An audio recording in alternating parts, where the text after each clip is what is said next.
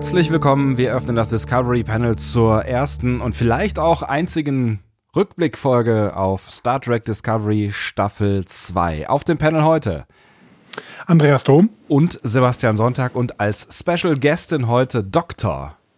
Nele Polacek. Toll! Hallo, schön, dass du da bist. Hi. Das letzte Mal, als wir uns unterhalten haben, warst du, glaube ich, äh, kurz äh, vor äh, dem Doktor. Jetzt darfst du dich Doktor nennen. Nennst du dich eigentlich auch Doktor, wo wir ähm, schon über das Gendern so viel geplaudert haben, zumindest ähm, in Schriftform? Oder sagt man Ja. Doktorin? Nee, ne? Also Doktorin sagt man schon, aber nicht im Titel, glaube ich, ne? in der Anrede. Ich gender mich gar nicht, weil ich sechs Jahre in England gelebt habe und deswegen mit dem Gendern überhaupt nicht klarkomme. Äh, ich nenne mich Dr. Polacek und ich finde es ganz, ganz schlimm, wenn ich mit äh, anderen Menschen unterwegs bin und dann wird also, also mit mir verwandten Menschen und dann wird der eher also als Dr. Polacek bezeichnet und bei mir kommt dann Frau Dr. Polacek. Frau Dr. Polacek ist der Titel, den man hat, wenn man mit einem Doktor verheiratet Das ist so ein bisschen wie Zahnarztfrau, ne? Genau, ich bin Dr. Polacek. Und ich finde es schön. Wie, wie, wie geht's dir jetzt so nach all den Strapazen, die du jetzt hinter dich gebracht hast? Wobei es liegt jetzt schon fast äh, ewig zurück, ne? Ja, es, ähm, also ähm, die Zeit der Promotion kann ich nachträglich als die schönste Zeit meines Lebens bezeichnen. Tatsächlich. Das wusste ich leider währenddessen nicht. Nee, ähm, ja, tatsächlich ist es so, dass die paar Monate vor der Abgabe, also als ich wusste, ich werde fertig, ich bin zufrieden mit der Qualität, alles ist gut, jetzt muss ich es nur noch machen, das war so entspannt, weil ich hatte diese eine Aufgabe und das war's. Und das war, oh, das war ein Traum. Ähm, und ich dachte aber währenddessen, richtig gut wird's danach.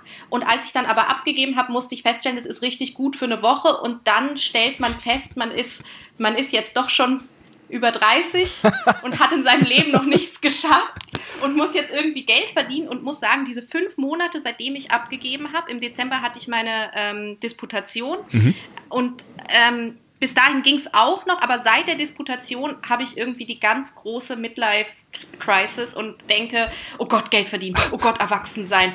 Willst du nicht mal Bausparen, Rentenversicherung? äh, ich habe jetzt eine Zahnzusatzversicherung abgeschlossen. und Ach du so. Schande. Ja, alles. Also ich bin jetzt ganz hart am Erwachsenwerden und finde es nicht gut.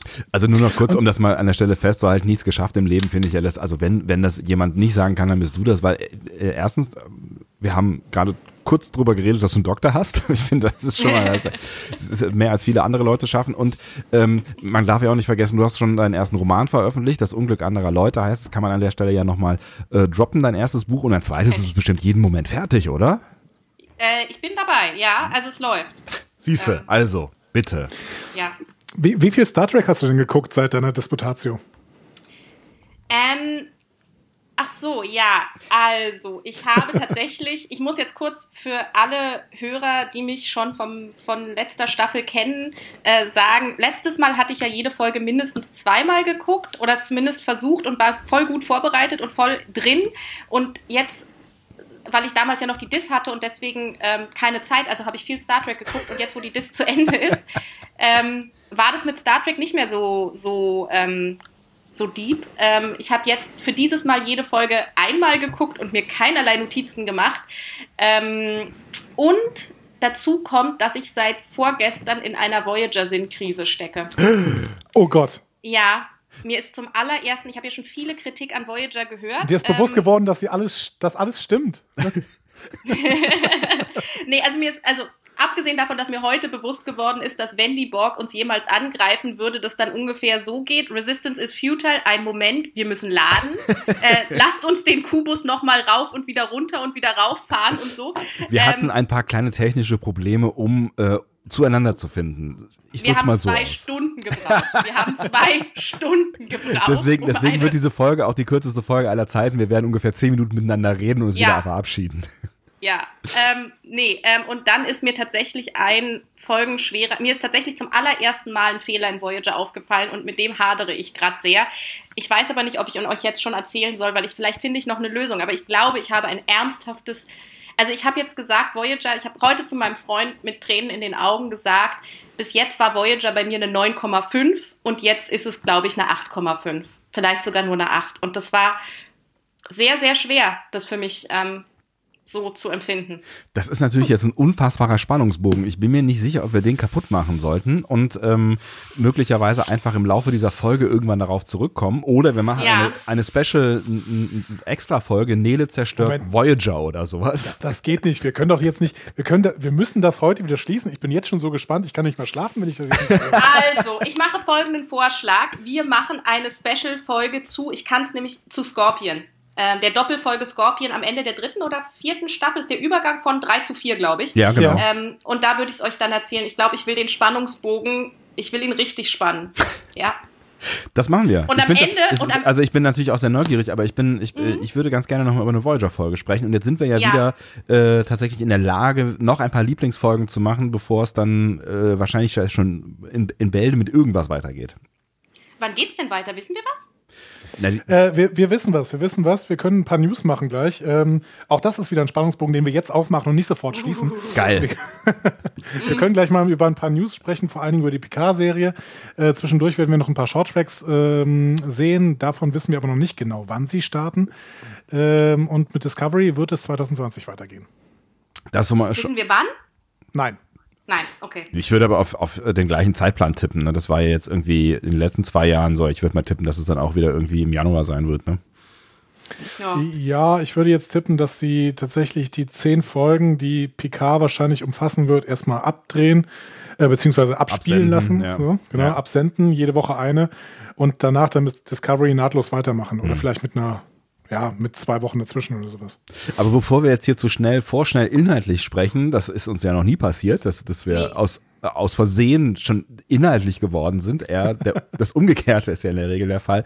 Äh, Müssen wir auch noch ganz kurz klären, Andi, wie geht's dir denn überhaupt? Wir haben uns seit gefühlt Jahren nicht mehr, nicht mehr gehört. Also dadurch, dass wir ja jetzt keine Regelmäßigkeit äh, mehr haben, haben wir gleich direkt das mal schleifen lassen. Und äh, wie lange ist es her? Zwei Wochen, glaube ich, ne? Ja, mehr als zwei Wochen. Also Ja. es, mir, mir fehlt so ein bisschen dieser Austausch über Star Trek. Ich bin total voll mit allen möglichen Thesen und habe hier ein, äh, ich habe einen TNG Rewatch angefangen ähm, Oh. und muss sagen, wenn ich äh, der Mächtige gucke und dann sehe ich das Weltall und das Weltall ist unbekannt und mysteriös und sowas, dann ist das schon ein Gefühl, was ich irgendwie so ein bisschen vermisse und äh, wo ich mich schon fast wieder auf Staffel 3 von Discovery freue. Aber ähm, wir werden sehen, äh, wo uns dieser Podcast hinführt. Und ich, äh, ich, bin, ich bin schon fast ein bisschen enttäuscht, wie du das hier anmoderiert hast. Das ist vielleicht unser einziger Rückblick-Cast. Was ist denn da los?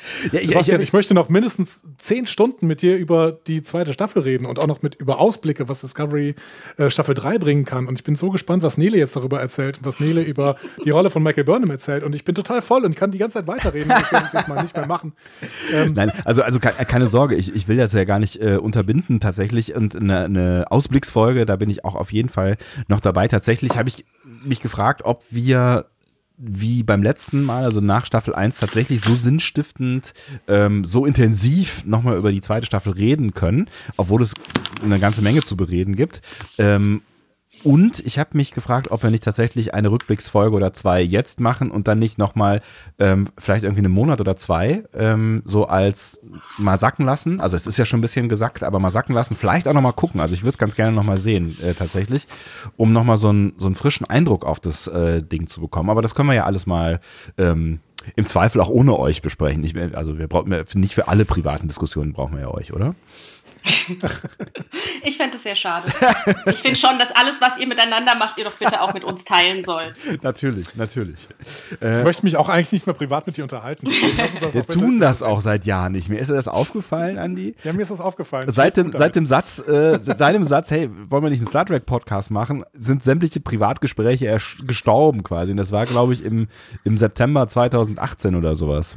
Ja, ist das nicht schön? Seitdem geht es unserem Leben doch viel besser. Andi, Andi, Andi. Also, also als Zuhörer kann ich sagen, unserem Leben zumindest. Jetzt mal Oh. stellvertretend. Oh. Genau deswegen Ja. haben wir dich eingeladen, damit du uns so ein bisschen. Honig um äh, den Mund schmierst. Das finde ich. Ja, ich habe das, ver- ich hab das verstanden, dass wenn ich schon immer so schlecht über STD rede, ich wenigstens gut über euch reden muss, weil sonst darf ich nicht wiederkommen. So, alles richtig verstanden. Sehr gut. Perfekt. Nein, nein, STD sind, sind, äh, sind diese Krankheiten, ne? Übertragbar. Ja. So ist es. ähm, nein, es ist, es, wir ähm, laden dich ja auch gerne ein, weil wir ja auch so ein bisschen, hätte jetzt fast das Wort gesagt, Wohlfühl-Podcast, das stimmt jetzt irgendwie auch nicht so ganz, aber wir haben schon ein vielleicht wohlwollenderen Blick auf Star Trek Discovery, als das einige andere haben, wobei ich das Gefühl habe, dass sich in der zweiten Staffel, da können wir ja vielleicht auch gleich nochmal ein bisschen intensiver drüber reden, dass sich das so ein bisschen gewendet hat, so, also die öffentliche Wahrnehmung ähm, dieser Serie, nicht bei allen, lange nicht bei allen, aber mhm. ähm, ich glaube so im, im Vergleich zur ersten Staffel ist da doch so ein bisschen äh, was passiert, aber du bist ähm, eine, eine analytische Kritikerin und dafür schätzen wir dich und vielleicht an der einen oder anderen Stelle, wo wir ein bisschen, ein bisschen zu weich äh, unterwegs sind, wirst du uns äh, nochmal in die Schranken weisen und vielleicht eine neue Perspektive äh, eröffnen, die wir durch die rosarote Star Trek Brille vielleicht nicht gesehen haben könnten. Aber Sebastian, bevor Nele jetzt dazu irgendwas sagt, muss ich dich vorwarnen. Mit mir ist einiges, mit mir und meinem Blick auf die Discovery zweite Staffel, ist einiges passiert in den letzten beiden Wochen. Ja, also das, ich, ich in welche nur mal Richtung? vor. In die Richtung, dass ich ähm, aus dem Schwall des Wohlfühlens über die Einzelepisoden ein paar Schritte zurückgegangen bin und mir angeguckt habe, was da all, vor allen Dingen in der zweiten Staffel, Hälfte der zweiten Staffel mit dieser Staffel passiert ist und vor allen Dingen mit dem Writing dieser Staffel. Mhm. Ähm, und ähm, je länger ich drüber nachdenke, desto schlechter tut es der Staffel. Dann hör auf zu denken. Es war, jetzt, es war jetzt keine Staffel, der intensives Nachdenken gut tut. Das kann man. Exakt. Genau. Aber ja. auch das ist ein spannender, spannender Diskurs. Ähm, vielleicht, vielleicht können wir den bei Gelegenheit auch nochmal eröffnen, nämlich die, die Frage, wie viel Sinn müssen eigentlich Serien machen? Ne? Da haben wir das an der einen oder anderen Stelle schon auf jeden Fall mal drüber gesprochen. Ähm, zumindest auch in Ansätzen und ich habe das auch schon mal in der Folge erzählt, dass ich nebenher gerade noch so ein bisschen Gotham gucke, was natürlich äh, Fantasy, Comic, tralala irgendwie so ist, aber mhm. ähm, ich merke halt, sobald ich anfange, so ein bisschen analytisch auf diese Serie zu schauen, wie ich das, also ich gucke sie überhaupt null analytisch. Das ist halt so, ne, mhm. ich, ich, gucke sie halt und äh, enjoy und weg. Und ähm, wenn ich anfange, so ein bisschen analytisch darauf zu schauen, macht das natürlich alles überhaupt keinen Sinn. So, also das, das äh, ergibt, sagt man, ergibt das alles überhaupt gar keinen Sinn, ähm, weil es, weil es halt zum Teil auch Hanebüchen zusammengeschrieben wurde. Aber vielleicht können wir auch das uns noch irgendwie nochmal auf den Zettel schreiben, wie viel Sinn eigentlich Filme und Serien machen können. Und da bist du ja, Nele, auch eigentlich die perfekte Ansprechpartnerin, äh, weil, weil du ja Geschichten erfindest oder Geschichten erzählst. Und das ist ja auch immer eine Frage von, was erzähle ich und was erzähle ich nicht und wie konsistent muss das sein, was ich erzähle und was kann sich die Zuhörerin, der Zuhörer, der äh, Leser, die Leserin in ihrem, seinem Kopf auch irgendwie äh, zusammenreimen. Ja. Aber dazu später ähm, vielleicht mehr. Dazu später mehr. Ich würde auch jetzt gerne schon mal ankündigen, ich würde gerne, ihr könnt ja äh, Marken setzen. Ich würde gerne nachher einmal, weil es ja der Game of Thrones ähm, Podcast ist, über die letzten drei Folgen Game of Thrones reden. ähm, vergleichend da muss ich natürlich, ich glaube, ähm, da muss ich leider nur rausgehen, aber das könnt, das könnt ihr gerne machen, ihr zwei. Ähm, Ach so, hast du noch nicht? Nee, ich lese. Ich lese das Buch, also die Bücher. Ich bin jetzt in Buch, glaube ich, sechs oder sieben. Ich habe den Überblick verloren. Ähm, es ist auf jeden Fall weit vor dem, was äh, jetzt in der letzten Staffel passiert ist, weil das ist ja noch gar nicht in, in, in ein Buch hineingeflossen bis hierhin. Nein, frühestens 20, äh, 2030 ist äh, er damit fertig. ja, vorsichtige Hochschätzungen gehen von 2030 aus. Hat er das wirklich gesagt? Nein. Nein, aber es ist George R. R. Martin und äh, man kann nicht mit früher, früherer Gibt, Fertigstellung rechnen. Ja, Gibt es denn Menschen, die glauben, dass er es noch fertigstellt? Auch das ist äh, eine berechtigte Frage, weil er muss ja jetzt auch die Drehbücher schreiben zu den ähm, äh, zu der Prequel-Serie und zu den wahrscheinlich 20 anderen äh, Prequel, hm. Sequel, irgendwas Serien, die da jetzt hm. noch kommen mögen. Aber ich finde, also ich, also wenn, also du könntest dir ja dann nachher mal kurz die Ohren zu halten, weil ich finde, selten sind zwei Serien so parallel gewesen, ohne jetzt spoilern zu wollen. Ähm, und ich glaube, der, der Blick auf, so, so, es ist so ein bisschen, finde ich, für mich war der Blick zwischen ähm, Game of Thrones und ähm, Discovery so ein bisschen wie man, also richtig falsch. Also die, die, gleiche Folge einmal, einmal in einigermaßen sinnvoll und einmal in vollkommen daneben. ähm, ihr dürft raten, wo was war. Ähm, und ich finde irgendwie, also ich, ja, da, da, da glaube ich, wäre wär noch viel Sinnvolles zu sagen, aber wenn du es natürlich nicht hören willst, dann ich gehe dann einfach, ich gehe einfach raus, das ist gar kein Problem. Ich höre mir auch unseren Podcast in der Regel nicht nochmal an. Das ist ja, alles, was gesagt ist, ist gesagt. Dann drücke ich auf Senden und das ist das Ding raus. So, ne? Wir schneiden ja auch nicht. Ne? Podcast ja, halt. Ja, eben so. Ähm, bevor wir all das tun, das ist ja jetzt schon eine lange Liste, ähm, mhm. würde ich vorschlagen, weil wir das auch so lange nicht mehr getan haben, schauen wir doch einmal noch mal ganz kurz ins Feedback hinein, weil es ist extrem viel passiert in den letzten äh, Tagen und Wochen äh, auf unserer Seite. Andi. Ja, sehr, sehr gerne. Ähm, wir, ich habe mir mal das Feedback zur letzten Folge, Such Sweet Sorrow Part 2, angeschaut und äh, da mal ein paar Sachen rausgesucht. Ähm, die Diskussionen auf unserer Seite waren äh, großartig und vor allen Dingen viel. Mhm. Sehr viel? Sehr, sehr viele Leute, die sich eben dazu ausgetauscht haben, auch in langen Textblöcken und ähm, da könnte man immer mal auf einzelne Sachen eingehen und auf einzelne wiederum nicht. Und das äh, hat mir sehr, sehr gut gefallen, dass ihr das auch getan habt. Ähm, ich fange aber vielleicht mal an mit einem Feedback, was der Tim gegeben hat. Ähm, und der schreibt, euch hat ja zeitlogisch sehr gestört, dass Burnham nun erst in die Vergangenheit reisen muss, um die roten Signale zu setzen, die schon längst aufgetaucht sind. Aber das ist ja in der Tat nur die Darstellung eines konsistenten Universums, wie es etwa auch bei Harry Potter und der Gefangene von Azkaban gezeigt wurde. Ähm, wenn sich eine Person dazu entschließt, in die Vergangenheit zu reisen, wird sie genau das tun, was bereits geschehen ist, weil es bereits geschehen ist. Sie hat also diesbezüglich keinen freien Willen. Sie kann sich nicht dagegen entscheiden, zurückzureisen und die Vergangenheit auch nicht ändern. Dargestellt wird das hier so, dass es an der Stelle eben sonst nicht weitergeht. Burnham muss unweigerlich zurück. Ähm, mal ganz unabhängig davon, dass dieser Harry Potter-Verweis äh, große Diskussionen auf unserer Seite ausgelöst hat, weil Harry Potter wohl offensichtlich kein konsistentes Universum ist, aber da bin ich nicht genug drin, um das zu beurteilen, mhm. ähm, fand ich das total spannend. Ähm, ich finde, dann ist die Diskussion, ob Burnham jetzt geht oder nicht, ja völlig hinfällig, weil sie es dann ja tun muss also sie muss es ja tun und das ist ja, was Tim ja äh, andeutet, weil sie ja nicht in die, in die Zukunft springen kann. Also es funktioniert ja nicht, sie kann die Koordinaten nicht eingeben und dann kommen sie ja auf die Idee, dass sie zuerst in die Vergangenheit reisen muss. Das heißt, äh, irgendwie verhindert die Zeit, wie auch immer, dann vielleicht auch in verschiedensten Variationen, dass sie ähm, in die Zukunft reist, bevor sie die Dinge in der Vergangenheit geregelt hat. Also das finde ich gar keine so schlechte Erklärung tatsächlich.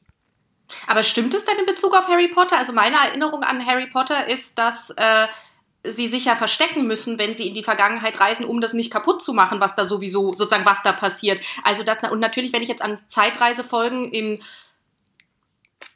Voyager, ja, ich sag's, ähm, denke.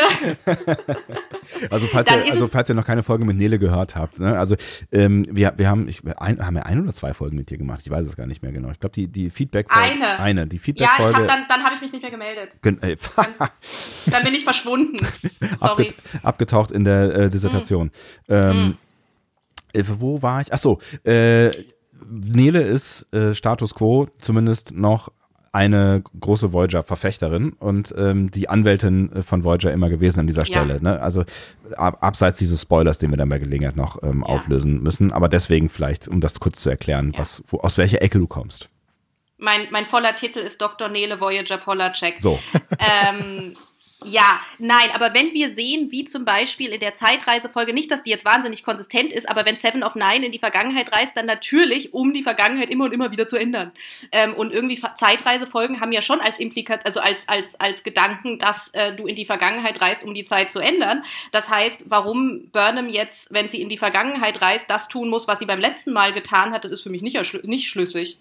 Hm. Also, sie Nein, könnte weil sie es schon getan hat. Also das ist quasi die Theorie, die ähm, Star Trek schon bei äh, klassischerweise bei TOS aufmacht, ne? Mit äh, hier ähm, der, der, der Folge hier Edith Keeler, äh, wie heißt sie denn nochmal? Ähm, City on the Edge of Forever. Danke, ja. Ne? So. Dieser schwere, komplizierte Name, ja. Genau. Wo sie überlegen, okay, ähm, wenn jetzt Edith Keeler nicht stirbt, dann sehen wir eine, sehen wir einer Zukunft entgegen, wo sich eben eine, keine Friedensbewegung in den USA äh, ähm, entwickelt und dementsprechend eben äh, quasi der, der dritte, der, der Zweite Weltkrieg ähm, mhm. so ausgeht, dass die Deutschen gewinnen.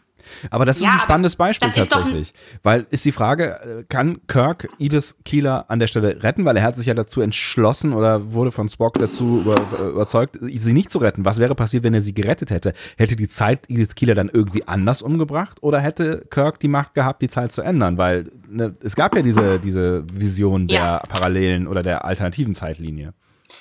Also der, der ethische Impetus dieser Folge ist doch eindeutig, er trifft eine Entscheidung und zwar opfert er sie der Zeitlinie, für die Zeitlinie, in der die, in der, die so ist, wie sie eben für ihn war. Ja? Und das würde also, freies Handeln voraussetzen. Ja. Ja. Also es kann sein, dass es nicht stimmt, dass er sich irrt, aber das ist definitiv für mich das, was in der Folge gezeigt wird, dass er eine Entscheidung trifft und deswegen am Ende auch so äh, missmutig ist. Ja, aber das ist dieses Ding mit dem freien Willen. Ne? Also vielleicht sieht es für ihn nur aus wie eine Entscheidung. Äh, es war aber von vornherein klar, dass im Endeffekt er daran gehindert wird und auch, ähm, äh, ich glaube, es war dann äh, Bones, ne, der da eben auch einschreiten möchte und den hält er eben auch fest. Und das musste alles genauso passieren, weil Edith Keeler in diesem Moment sterben musste. Ja, am Ende kommst du dann zu philosophischen Fragen wie, was ist eigentlich ein freier Wille? Haben wir wirklich einen freien Willen? So, ne? Aber das, das Äh, Es gibt doch auch dann Muster und Muster. Also es gibt das Muster, dass es passieren muss, damit der, der Weltkrieg, also damit alles so stattfindet und es gibt das Muster, dass es passieren muss, weil es eine physikalische Notwendigkeit gibt. Und ich finde nicht, dass in der Folge auf eine physikalische Notwendigkeit, sondern nur auf eine äh, moralische Notwendigkeit hingewiesen wird. Mhm. Also für mich äh, geht da nicht, dass da irgendwie sonst die Zeit nicht mehr funktioniert. Anders als Nö, ja. Ich glaube, Ja. dass es in Star Trek immer die Implikation ist, du musst dich halt irgendwann dafür entscheiden, es so und so zu machen, auch wenn es dir jetzt in dem Moment wehtut. Also auch wenn ich an, also vielleicht noch am allerersten, ihr erinnert euch vielleicht an Voyager. ähm, ja, grob. Wir erinnern uns. wir können da jetzt wieder andocken. Ähm, an ähm, Year of Hell heißt die Folge, die Doppelfolge Ja. da ist es, finde ich, die ein, also das ist jetzt die einzige Star Trek-Folge, wo ich sagen würde, da ist es so, dass die, die Implikation schon ist, du kannst zwar dich immer und immer wieder anders entscheiden oder andere Handlungen treffen und immer wieder die Zeitlinie versuchen zu verändern, du wirst es halt nie schaffen. Weil der Typ, dessen Name ich vergessen hat, versucht ja seine Frau zu retten und versucht es immer und immer wieder und macht es halt nie besser. Und da ist dann die Lösung, ja, okay, du musst das Zeitschiff insgesamt aus der Zeitlinie rausmachen, damit die erste Manipulation niemals passiert ist. Und da finde ich es am ehesten so, dass sie sagen, die Zeitlinie konstruiert sich immer wieder. Ja, aber jetzt Das muss ich dir vehement widersprechen, Bitte tu es. als jemand, der Discovery gerade geschaut hat. Denn in Discovery wird das ganz, ganz klar gesagt, dass es so passiert. Äh, Nein, nein, Gab- Gabriel Burnham versucht ununterbrochen zu verhindern, dass diese äh, Sphärendaten an Control gehen. Und sie schafft es nicht, weil die Zeit eben so mächtig ist, wie sie sagt. Ja, tut mir leid, da habe ich mich missverständlich ausgedrückt. Ich meinte außerhalb von STD. Also ich Ach so, meinte, okay. dass, dass sozusagen der Punkt war ja für mich, also was ich so war die Frage, ist das kanonisch Star Trek? Also ist das zum Beispiel in TOS oder in Voyager oder wo auch immer Zeitreise passiert auch schon so? Oder ist es so, dass sich Zeitreise in Discovery anders ähm, erklärt als in vorigen äh, Emanationen des Star Trek Kosmos? Und für mich gibt es da einen Unterschied. Für mich ist ähm, vorige Emanationen sagen, du hast eine freie Wahl zu tun, also Entscheidungen zu treffen in der Vergangenheit, wobei es sein kann, dass sich die Sachen dann doch irgendwie rekonstruieren. Und in STD, finde ich, ist es viel, viel stärker eigentlich was, was Fatisches. Also das ist irgendwie so ein bisschen griechische Tragödie. Ja. Aber Ja, zumindest ich mein, fühlt es sich in den anderen äh, Star Trek-Serien so an, ne? dass es eine ethische Entscheidung wäre. Ja. Ähm, aber es wird auch Ja, aber nicht ganz klar. gesagt. Weil ich meine, du bräuchtest ja sonst, also sonst müsstest du hier in der, in der äh, DS9 Triples Folge müssten die sich erst gar nicht verkleiden, weil es ja eh scheißegal. Die können da reintrampeln und das tun, was auch immer sie machen wollen, weil wenn die Zeit das tut, was sie immer tut, äh, dann ist es deterministisch am Ende. Dann braucht es auch keinen Daniels, der äh, hinter allem herwischt, was äh, Zeitreisen kaputt macht. So, weil was soll's kaputt machen, wenn die Zeit eh immer das tut, was sie tut. So. Oder Es ist, ist das, ist das dann die, Ext also verblende ich gerade irgendwas? nö. Nee, stimmt. Die Zeitwächter und Daniels, die sprechen so ein bisschen äh, dagegen. Ne? Ja. Äh, genau. Ähm, für mich ist es ein bisschen der Unterschied zwischen Matrix 1, also der wahren Matrix, und Matrix 2 und 3. Also der Unterschied zwischen Menschen haben persönliche ähm, Agency, Verantwortung, Entscheidungsfreiheit und können irgendwie die Geschicke des Kosmos verändern und es ist eh alles prädeterminiert und du bist nur in einem Zyklus, der sich immer wiederholt und hast sowieso keine Wahl. Und für mich geht ST, also ist Star Trek davor, Matrix 1 und STD auch qualitativ eher Star äh, Matrix 2 und 3. Aua. Eine interessante These. Nee, aber wisst ihr, was ich meine? Es ist doch am Ende ist es Trust the Mystery und die Zeit macht sowieso ihr Ding und du kannst eigentlich, also am Ende ist es ja so, dass die Aussage ist, alles, was die Crew der Discovery macht, ist in Wirklichkeit ein bisschen irrelevant, wenn es eine Zeit gibt, die sich selbst konstituiert. Das Ja, ist zumindest das, was Gabriel ich. Burnham äh, suggeriert. Ne? Also das ist ja Mhm. das, was ihre, ihre Taten dann am Ende au ausmacht, weil sie es ja offensichtlich tausendmal versucht hat. Was ich als, also das mag sein, dass das in der Wirklichkeit so ist. Ich bin dem nicht ab, also ich finde Determinismus erstmal eine relativ vernünftige Erklärung. Ich finde es aber kein gutes Prinzip für Serien oder Filme. Also ich glaube, auch bei Matrix 2 und 3 finde ich die philosophisch ganz vernünftig. Es macht aber leider kein großes Vergnügen, wenn du weißt, dass die Figuren dass es in Wirklichkeit alles egal ist. Das mhm. macht es irgendwie, das, da, da, da geht mir die emotionale Verbindung ab. Wenn es egal ist, was Burnham macht, dann muss ich auch nicht mitfiebern. Ja, da, da, da steckt ein Stück schmerzhafte Wahrheit drin. Allgemein äh, ist die These, dass ganz, ganz viel von dem, was da gezeigt wurde, relativ egal behandelt wurde auch. Äh, und damit meine ich auch zwischenmenschliches Geschehen. Nicht nur eben, wenn man den großen philosophischen Kontext aufmacht. Äh, das wird mir immer präsenter tatsächlich, dass gerade in der zweiten Staffelhälfte viele Entwicklungen eben egal waren. Und das passt mhm. dann ja natürlich auch zu der, zu der, zu dieser Zeitreisetheorie. Wenn da alles dem Schicksal überlassen wird, dann ist tatsächlich ja völlig egal, was sie tun. Also du siehst, Tim, die Erklärung finden wir gar nicht so schlecht, aber sie, sie bringt uns zu schwerwiegenden Problemen. Ist ja so, die, Fra äh, ist ja so die, auf, auf die, Frage, ob das dann ob das gut ist. Ja. Die Erklärung ist gut, aber sie macht es nicht besser. Ja, so kann man es, glaube ich, festhalten. Ja. Dann gehen wir mal schnell einen Schritt weiter in dem Feedback. Der äh, liebe Ronny schreibt nämlich drei einzelne Punkte, die wir vielleicht auch einzeln be betrachten können. Ähm, er sagt erstens, es wurde uns allen über Jahrzehnte vorenthalten, dass die Enterprise scheinbar ein Träger vom Rang eines Battlestar ist. Ja. Ach so. Ja, wir haben in Such Sweet Sorrow gerade in äh, Teil, nee, in Teil 2, genau, in Teil 2 ganz, ganz viel darüber geredet, dass ähm, plötzlich die Enterprise und die Discovery unzählige Drohnen und Shuttles da an den Start bringen, die dann im Prinzip den Kampf für sie ausfechten. Mhm.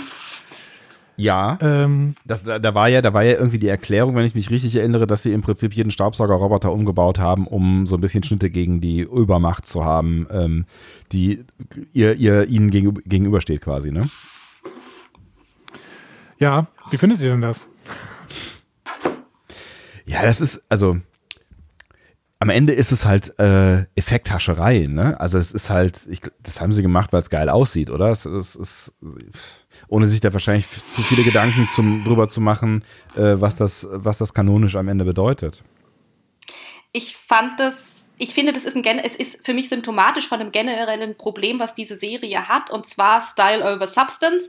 Also, wenn sie die Entscheidung treffen können zwischen, wir können jetzt entweder etwas Intelligentes schreiben oder etwas, was gut aussieht, dann entscheiden sie sich immer ausnahmslos für gut aussehen.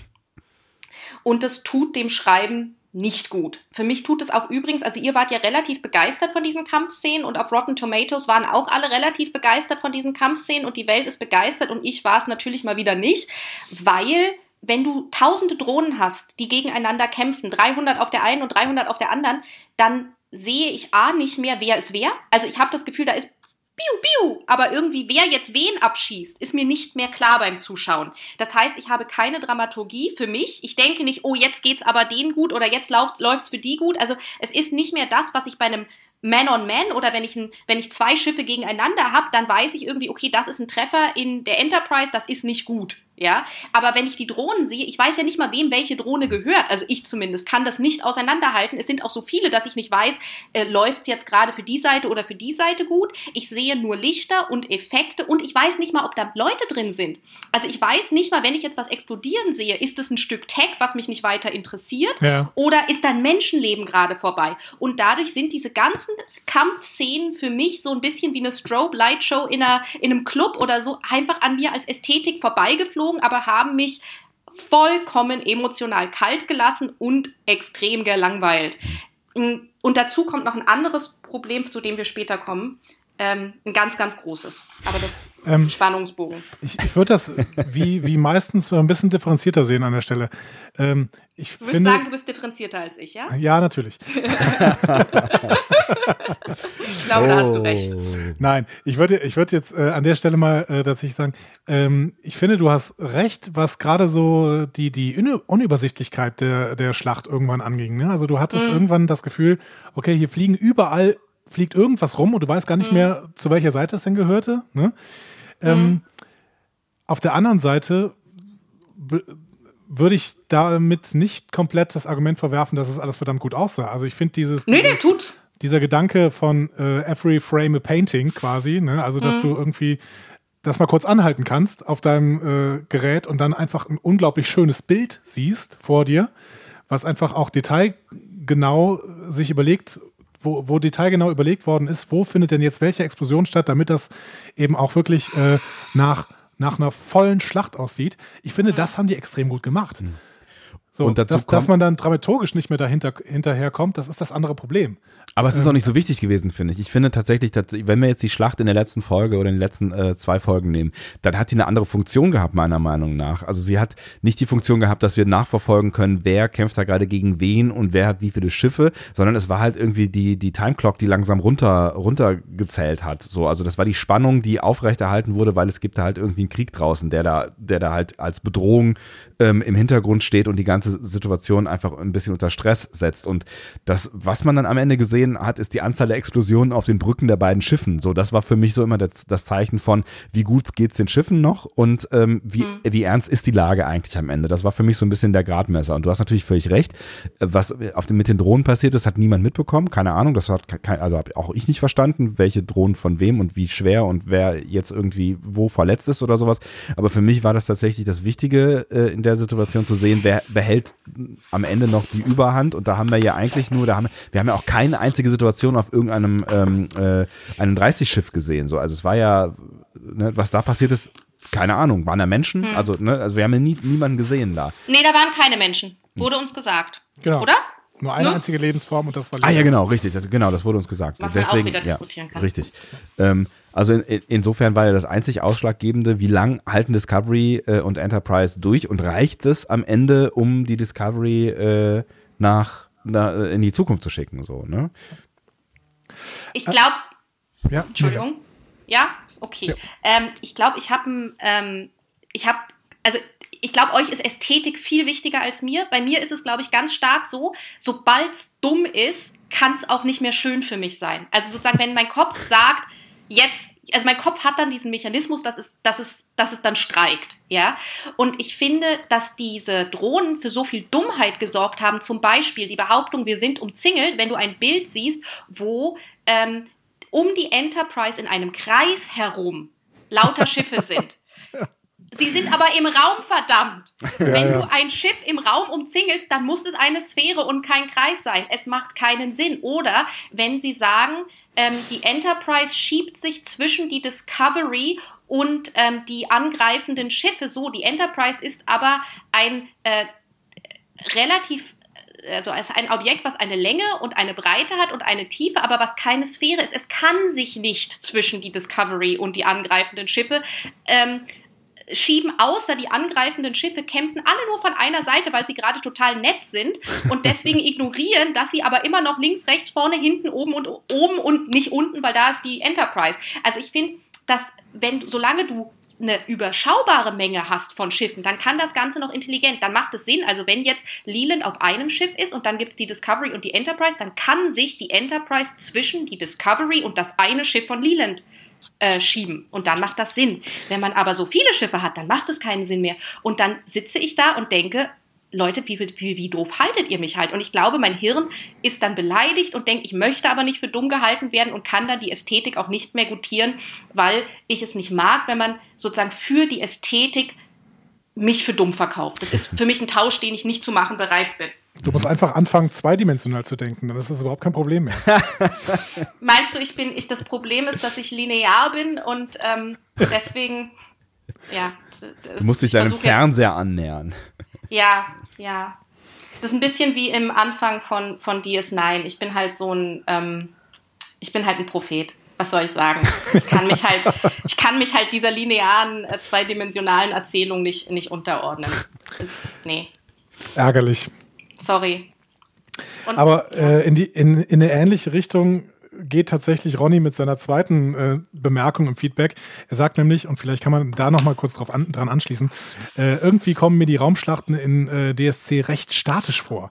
Als Beobachter macht es den Eindruck, die Schiffe würden sich gar nicht vom Fleck bewegen, sich ausmanövrieren etc., sondern an Ort und Stelle bleiben und sich beschießen. Ronny ist cool. Ja, ein bisschen, ein bisschen was ist da ja schon dran, ne? weil ich hatte auch immer das Gefühl, unten links äh, ist die Discovery, ein bisschen also drüber die Enterprise und oben rechts äh, sind, äh, sind die, die, also Lelands Schiff oder was auch immer da gerade. Also auf jeden Fall irgendwas, das Böse kommt von oben rechts. Ist ja meistens so. Ja. Ich wollte auch gerade sagen, das Böse kommt meistens von rechts. Ne? Ja, schön.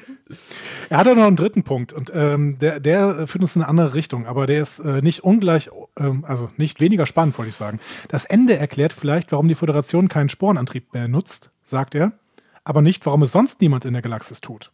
Mhm. Und das gilt Steht vielleicht für alle Informationen über die Discovery. Ne? Da bekennen so ein paar Sternenflottenoffiziere, dass niemals mehr über die Discovery reden werden und sie äh, sprechen sich auch diesbezüglich ab. Was ist denn mit Lorel? Was ist denn mit den Kelpianern? Was ist denn mit den Baul? Warum sprechen die denn nicht mehr über die Discovery? Hm. Ja, stand auch als ganz großes Feedback auf meiner Liste, streiche ich jetzt weg. Danke, Ronny. Ja, Ja. ja, das ist. Ja, was machen wir jetzt damit? Es ist eine, Ja. klar, es ist eine schwierige Frage. Vor allen Dingen musst du ja auch überlegen, da habe ich tatsächlich noch nicht drüber nachgedacht, aber du musst ja überlegen, dass du die eigentlich überall rausschreiben musst, ähm, wo sie irgendwann mal irgendwas mit dem Spurenantrieb gemacht hat. Also zum Beispiel hier in, in Staffel 1 diesen klingonischen Angriff äh, auf diese Minenkolonie verhindert. So, da musst du, da musst du ja eigentlich irgendwas anderes, also entweder löschst du das komplett oder du musst irgendwas anderes da dir, dir finden.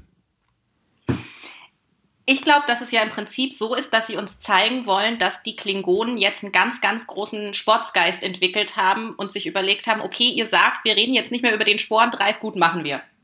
Läuft. Ja, die Frage ist, wissen sie überhaupt davon? Ja, natürlich wissen sie davon. Tyler weiß das, aber der hat ja bekannt, dass er es nie mehr sagen wird. Und Lorel. Warum Oh. weiß Lorel davon? Sie war auf dem Schiff. Also Ja, sie, war ja, Zelle. sie war ja lange auf der Discovery. Ist halt die Frage. Ähm, Sie saß immer nur in der Zelle. Über monatelang saß sie in dieser Zelle. hm. Naja, gut. Die, Aber halt, sie haben doch ganz oft gegen die Klingonen gekämpft, indem sie den Sporendreif benutzt haben. Sie sind doch 133 Mal um dieses komische Schiff gesprungen, wenn ich ich kann mich an die erste Staffel nicht mehr erinnern, um ehrlich zu sein. aber das haben sie zerstört. Und mit allen, allem, die drauf waren. Genau, und sie haben auch das, äh, die andere, bei den anderen Angriffen immer gewonnen, dadurch, dass sie einen Sporenantrieb hatten. Und Ge Gewinn hieß damals äh, alles zerstören. Es war ja Lorca am Start. Ja, stimmt. Hm. Ja, und die Forschung, die Forschung, die hat ja im Prinzip Stamets mit dem Kollegen von der, habe ich vergessen, wie sie auch immer heißt, äh, gemacht. Und die, habe ich vergessen, wie sie auch immer heißt, ist ja auch zerstört worden, ne? Ja. Also, ich kann mir nicht, also ich, ich also die, die Voraussetzung dafür ist, dass Tyler an Lorel nichts erzählt hat, was ich schwer mir vorzustellen finde, vor allem, weil er ja gar keinen Grund hat. Also, sie haben ja den Sporendreif nicht geheim gehalten. Also warum sollen Tyler und Lorel so viel Zeit miteinander verbringen? Tyler hat keine, keinerlei Grund, es Lorel nicht zu erzählen, erzählt es ihr aber einfach so nicht, weil wer interessiert sich denn schon dafür, dass man ein Schiff hat, was instantaneously überall hinspringen kann? Ist ja auch keine wichtige Information, wenn man irgendwie. Also ehrlich? Ich, ich finde halt da auch wieder, ich finde die ganze Nummer ist, man will mich für dumm verkaufen. Hm. Man will, also, es, also ich meine, es fängt ja schon, ich glaube, das habt ihr gesagt und wenn ich euch jetzt dopple, dann tut's mir leid. Ähm, aber es gibt ja auch gar keinen Grund, den Sporendrive also geheim zu halten. Es hat ja nichts miteinander zu tun. Also das Ende der Folge dieser, das sozusagen ähm, Spock sagt, lasst uns nicht mehr darüber über die Discovery reden. Wa warum nicht? Und lasst uns nämlich mehr über ihren Sporendrive reden. Wa warum nicht? Also es ist, das Problem ist doch Time Travel und nicht der Sporenantrieb. Der Sporenantrieb hat doch nichts mit den Geschehnissen in dieser Staffel zu tun. Es gibt doch gar keinen. Also der Sporendrive ist nicht für Control verantwortlich. Der Sporendrive hilft Control in diesem Moment nicht. Control ist sowieso vorbei. Warum das größte, wichtigste, geilste Stück Technologie, was jemals erfunden wurde, nicht benutzen und nicht thematisieren? Schon da fängt es bei mir an. Ähm, das, das, das wird nicht erklärt. Es gibt Ja. gar keinen Grund. Es gibt gar keinen Grund dafür, diesen Sporendreif. Der sollte äh, serienmäßig an jedes Schiff gebaut werden. Und ich finde auch, also ich kann mir auch nicht vorstellen, dass es funktioniert, weil es ja zumindest andere Star, also andere Föderationsschiffe gibt, die davon wissen. Also die Enterprise weiß ja wohl davon recht Hm. genau. Äh, Sarek weiß davon recht genau. Ähm, Wenn Sarek das weiß, weiß Picard das auch. Die haben nämlich eine Gedankenverschmelzung gemacht. Stimmt. So. Also es gibt einfach so unendlich viele Leute, wo du sagen müsstest, es wäre, es wäre schon ein obergroßer Zufall, dass die das nicht wissen. Ich glaube übrigens auch nicht, dass sie bei der Erklärung bleiben werden. Ich glaube, dass es am Ende eine andere Timeline ist und dass sozusagen sie es anders rausschreiben werden. Ich finde es aber blöd, wenn man erstmal versucht, mich, also ich finde dass sie das Problem jetzt erstmal, um mich zu befriedigen, auf eine sehr dumme Art und Weise gelöst haben. Auf eine, die nicht glaubhaft ist für mich. Weil A, glaube ich nicht, dass diese Art von Mund Maulkorb funktionieren würde, weil es einfach viel, viel, viel, viel, viel zu viele sind, ähm, die davon wissen. Und also in der Föderation schon zu viele. B, weil es gar keinen Grund gibt, nicht darüber zu reden. C, weil es eine zu geile Technologie ist. D, weil Lorel meiner Meinung nach davon wissen müsste, wenn Tyler mit ihr Zeit verbringt, ohne ein Verbot es ihr zu sagen. Hm. Ja. Das ist einfach so viel, was man schlucken muss und ich verstehe gar nicht. Also und, und nur damit sie nicht mehr erklären müssen, warum es, also, also es ist so offensichtlich, wir versuchen ein Kanonloch zu schließen. Ähm, aber vernünftig ist es nicht. Es ergibt sich überhaupt nicht aus dem, aus dem Schreiben selbst. Also mal unabhängig davon, ja. von, von, von deiner Bemerkung zwischendurch, ich glaube schon, sie bleiben in, äh, in dieser Zeitlinie, sie bleiben in, ähm, ja, also das, das, das passt sich alles in die Prime-Zeitline ein. Äh, zumindest wollen sie das. Äh, das glaube ich schon. Ähm, ich, ja, es, es war halt jetzt die, die Lösung, die diese, ähm, diese Showrunner mit dem Autorenteam da ersponnen haben, von dem, was die anderen Showrunner angefangen hatten.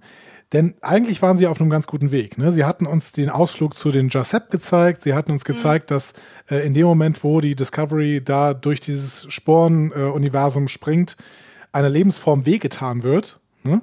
Wie mhm. auch immer. Und dann hätte es quasi, es, es, es war eine vergebene Chance. Ne? Sie hätten ja, einfach nur sagen müssen, okay, ähm, dann machen wir das halt nicht mehr.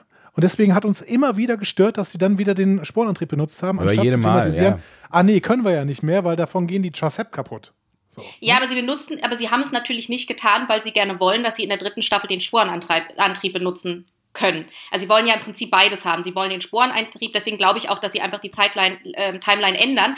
Ähm, sie wollen den Sporenantrieb benutzen können und gleichzeitig, dass niemand außer ihnen den Sporenantrieb benutzen kann, damit sie das Kanonproblem nicht haben. Deswegen können sie nicht sagen, äh, wir können es nicht tun, weil wir damit jemanden verletzen. Deswegen müssen wir sagen, es passt schon alles. Ähm, und dann versuchen sie es auf eine Art zu erklären, die ich ähm, Lost-artig schlimm finde. Also eigentlich finde ich sie schlimmer als Lost, weil bei Lost ist es wenigstens ehrlicherweise so, okay, wir haben keine Lösung und wir sagen jetzt, es war alles nur ein Traum und damit, dass alles nur ein Traum ist, kannst du ja im Prinzip alles machen. Und hier ist es, wir reden einfach nicht drüber. Was ja genau das gleiche ist. Sie könnten ja alles jetzt uns gezeigt haben mit der Lösung, lasst uns nie wieder darüber reden. Die Lösung, lasst uns nie wieder darüber reden, löst alle Probleme, indem sie einfach gar nichts löst. Und das finde ich so, also Lost-artig schlimm, aber noch ein bisschen verlogener. Also ich finde sozusagen, mich stört es auch, wenn man mich als Serienschreiber anlügt und so tut, als hätte man was gelöst, wenn man in Wirklichkeit einfach nur sagt, und dann hat niemals jemand wieder drüber geredet. La la la. Es ist so, seriously? Hm. hm. Ja, ja, ja, ja. Hm. Nein, es, ähm, ist, es, ist, ist ein bisschen schade. Ich glaube tatsächlich, am Ende haben sie sich nicht äh, getraut. Also ich, äh, da gehe ich, geh ich mit Nele mit. Ich glaube, am Ende haben sie sich nicht getraut, den Spornantrieb rauszuschreiben, weil er halt einfach fürs Geschichtenerzählen unendliche Möglichkeiten bietet. Ne? Und ähm, ich könnte mir vorstellen, dass äh, die Diskussion schon da gewesen ist, weil es halt ja auf der Hand gelegen hat, in diesem Moment halt den Sporenantrieb rauszuschreiben und es sich halt wahrscheinlich auch nicht nur für uns jedes Mal, wenn sie dieses Ding danach benutzt haben, irgendwie inkonsequent angefühlt hat. Also das, das muss ja neben uns noch jemand gefühlt haben, so, wenn wir das gefühlt haben. Ne? Und ähm, ich glaube, sie haben sich am Ende einfach nicht getraut. Und wahrscheinlich aus dem Grund, damit sie das Ding einfach irgendwann nochmal benutzen können. Aber es ist, es bringt äh, nach wie vor Schwierigkeiten und das ist auch einer der, der Punkte, die mich, glaube ich, am, am meisten stören, ähm, dass sie das nicht geklärt haben. Und das ist nicht da, geklärt. Und dann hätten sie uns wenigstens einen Grund geben können, warum Spock sagt, lasst uns nicht mehr darüber reden. Also ich glaube, das Schlimmste finde ich wirklich, dass sie so tun, als würde es sich aus der Folge ergeben. Mhm. Also, dass sie so tun, als weil Time Travel können wir jetzt auch nicht mehr über die Discovery und jetzt auch nicht mehr über den Sporen. Und dabei kommt es da nicht raus. Es kommt nicht aus dieser Handlung raus. Es gibt keinen Grund für Spock, das zu sagen. Genauso wie es keinen Grund für Spock gibt, nicht mehr über seine Schwester zu reden. Äh, naja, also ich, also es ist ein konstruierter Grund, aber ich finde schon, dass ein Grund genannt wird. Ich finde, Sie sagen ja ganz deutlich, dass es wegen den äh, Sphärendaten ist. Ne? Die sind in die Zukunft gereist und sie sind ja auch relativ äh, klar in eine bestimmte Zukunft gereist, weil, die, weil sie die Sphärendaten dort quasi verstecken wollten vor Control. Mhm. Es gab keinen äh, Ort im äh, regulären Universum, deswegen äh, haben sie halt diesen Zeitsprung in die, äh, in die Zukunft gemacht. Das ist natürlich konstruiert. Darüber nein, nein, alles gut bis jetzt, aber was hat es. Aber das ist ein Grund. Aber was hat es mit dem Sporenantrieb zu tun? Du hast jetzt nur über Zeitsprünge geredet. Ja, gut, die Discovery war der, die, ja die einzige äh, das einzige Schiff, das den Sporenantrieb hatte und Stamets war der einzige, der offensichtlich das Ding entwickeln konnte. Das ist ja, alles aber, sehr konstruiert, nee, nee, aber im Endeffekt, aber, aber, ähm, ja. Den Zusammenhang hast du aber, finde ich, für mich, also ich habe den noch nicht verstanden, weil für mich ist es so, dass, was sie erzählen, also sie haben, A, haben sie ja diese Lüge, die sie erzählen. Sie erzählen ja den ähm, Machthabern, in, hat euch eigentlich jemand schon zusammengefahren, dass ihr die ganze Zeit von L.A. geredet habt? Ja. Äh, ja. Okay, gut. ähm, äh, das ist gut, dann muss ich das jetzt nicht machen. Also, sie sind ja, ähm, Sie sind ja in LA und reden darüber, ähm, erzählen ja den ähm, Federation Headquarters in LA, dass, nein, also sie sind ja in San Francisco und erzählen den Headquarters, ähm, dass äh, die, die Discovery zerstört wurde. Wenn sie sagen, die Discovery ist zerstört worden, die Daten sind kaputt, dann gibt es keinen Grund, also dann musst du nicht die zweite Lüge haben, lasst uns nie wieder über die Discovery reden. Warum denn? Du kannst ja nicht über die Sphärendaten reden. Dass sie in die Zukunft gesprungen ist, weiß ja eh niemand, weil sie das ihnen ja gar nicht erzählen. Also warum den Sporenantrieb verheimlichen? Ich frage nicht, warum verheimlichen, dass die Discovery in die Zukunft gereist ist, sondern nur, Warum den Sporenantrieb verheimlichen? Der Sporenantrieb, das Wissen um den Sporenantrieb bringt die Sphärendaten nicht in Gefahr. Er hat nichts mit den Sphärendaten zu tun. Das sind zwei vollkommen unterschiedliche Dinge. Okay, darf ich dir noch einen zweiten ähm, äh, Gerne. zweite Erklärungsmuster anbieten? ja. So, ich bin mir äh, völlig bewusst, dass es in der Serie nicht gesagt wird und dementsprechend äh, versuche ich jetzt gerade die Drehbuch, äh, Drehbücher zu kitten. Mm. Aber ähm, der Sporenantrieb ist sowas wie die Atombombe. Er ist ein ethisch sehr, sehr komplexes Problem, das äh, die Discovery nur damit gelöst hat, dass Stamets tatsächlich äh, sich selber einer genetischen Veränderung äh, unterworfen hat. Und die andere Lösung wäre eben äh, Lebensformen zu quälen, damit eben das, äh, dieser Sporenantrieb funktioniert, wie wir im Tardigraden gesehen haben. Das heißt, der Sporenantrieb ist äh, laut wissenschaftlichem Stand nicht anders zu nutzen, als indem man Lebensformen äh, quält oder seinen Gencode verändert. Das heißt, es ist eine ethisch höchst fragwürdige ähm, Erfindung. Und deswegen ist es besser, wenn wir jetzt einmal die Chance haben, über den Spornantrieb nie wieder zu reden und ihn quasi aus dem kollektiven Gedächtnis der äh, Menschheit rauszulöschen, dass wir diese Chance jetzt auch nutzen. Okay, da habe ich zwei Probleme mit. Das eine ist Ariam, dazu kommen wir später. Ähm, das andere ist, ähm, dass die, also es ist besser nicht mehr darüber zu reden, weil man sich viele Serienschreibprobleme löst, indem man nicht mehr darüber redet. Da sind wir uns einig. ähm, ich glaube, dass die Herangehensweise, natürlich die logische Herangehensweise ist zu sagen, ähm, wir suchen jetzt nach einer Lösung, die weder Tardigraden noch genetische Manipulation beinhaltet. Ähm, ich glaube nicht, dass die logische Reaktion ist, immer noch nicht zu sagen, wir reden wieder, wieder darüber und tun so, als wäre es nie passiert, sondern lasst uns doch eine Möglichkeit finden, das zu machen, was wir da tun, ohne äh, Genetic Manipulation und ohne Tardigraden. Ähm, ich glaube, diese, also es, es wäre wenn wir uns die technischen Möglichkeiten ansehen, wir haben offensichtlich synthetische Lebensformen, semisynthetische Lebensformen. Ähm, ich glaube, dass es äh, zumindest uns erklärt werden müsste, warum es keine Lösung gibt.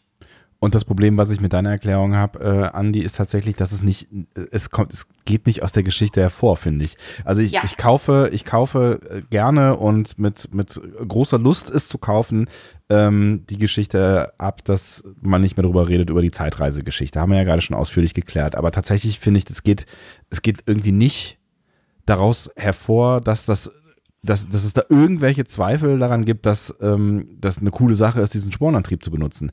Also implizit haben wir in der ersten Staffel gesehen, dass dieser Spornantrieb ähm, den Menschen, die, die oder den Wesen, äh, der von denen er benutzt wird, Leid zufügt. Wir haben in Staffel 2 gesehen, dass er anderen Menschen Leid zufügt, aber die Konsequenz daraus, ihn nicht mehr zu benutzen, wurde nie gezogen in der zweiten Staffel.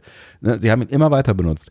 Und deswegen finde ich, geht das irgendwie nicht so richtig. Also, so, so gerne ich die Erklärung mag, aber irgendwie kommt, kommt sie für mich nicht logisch. Ja, und äh, hier, hier ist für mich dann aber eine Kritik tatsächlich an den, an den Schreibern eben vor allen Dingen der zweiten Staffelhälfte wieder in Discovery drin. Sie wollten sich von diesem Zauberstab, den sie da haben, äh, der Zauberstab, der jedes Drehbuch kittet. Ja. Äh, wir müssen schnell zu irgendeinem ganz, ganz entfernten Planeten. 51.000 Lichtjahre zu einem Signal, kein Problem. Die haben sich nicht Davon getraut. wollten sie sich halt nicht verabschieden. Ja. Und sie haben das Problem, dass sie viel zu viele Zauberstäbe einführen. Also ich meine, wir haben jetzt A, den Sporendreif, wir haben B, Zeitreise, die offensichtlich mit einem Kristall von einem Planeten, auf dem es viele dieser Kristalle gibt, und einem Anzug, den du aus Bulkheads machen kannst, besteht und du hast dann auch noch, du kannst die Toten wieder zum Leben erwecken, indem du sie ins Sporennetzwerk tust. Also du hast jetzt im Prinzip, du kannst Raumzeit und Sterblichkeit haben wir besiegt und verhalten uns jetzt aber weiter so, als wäre dem nicht so. Ich finde das in der Kombination schwierig.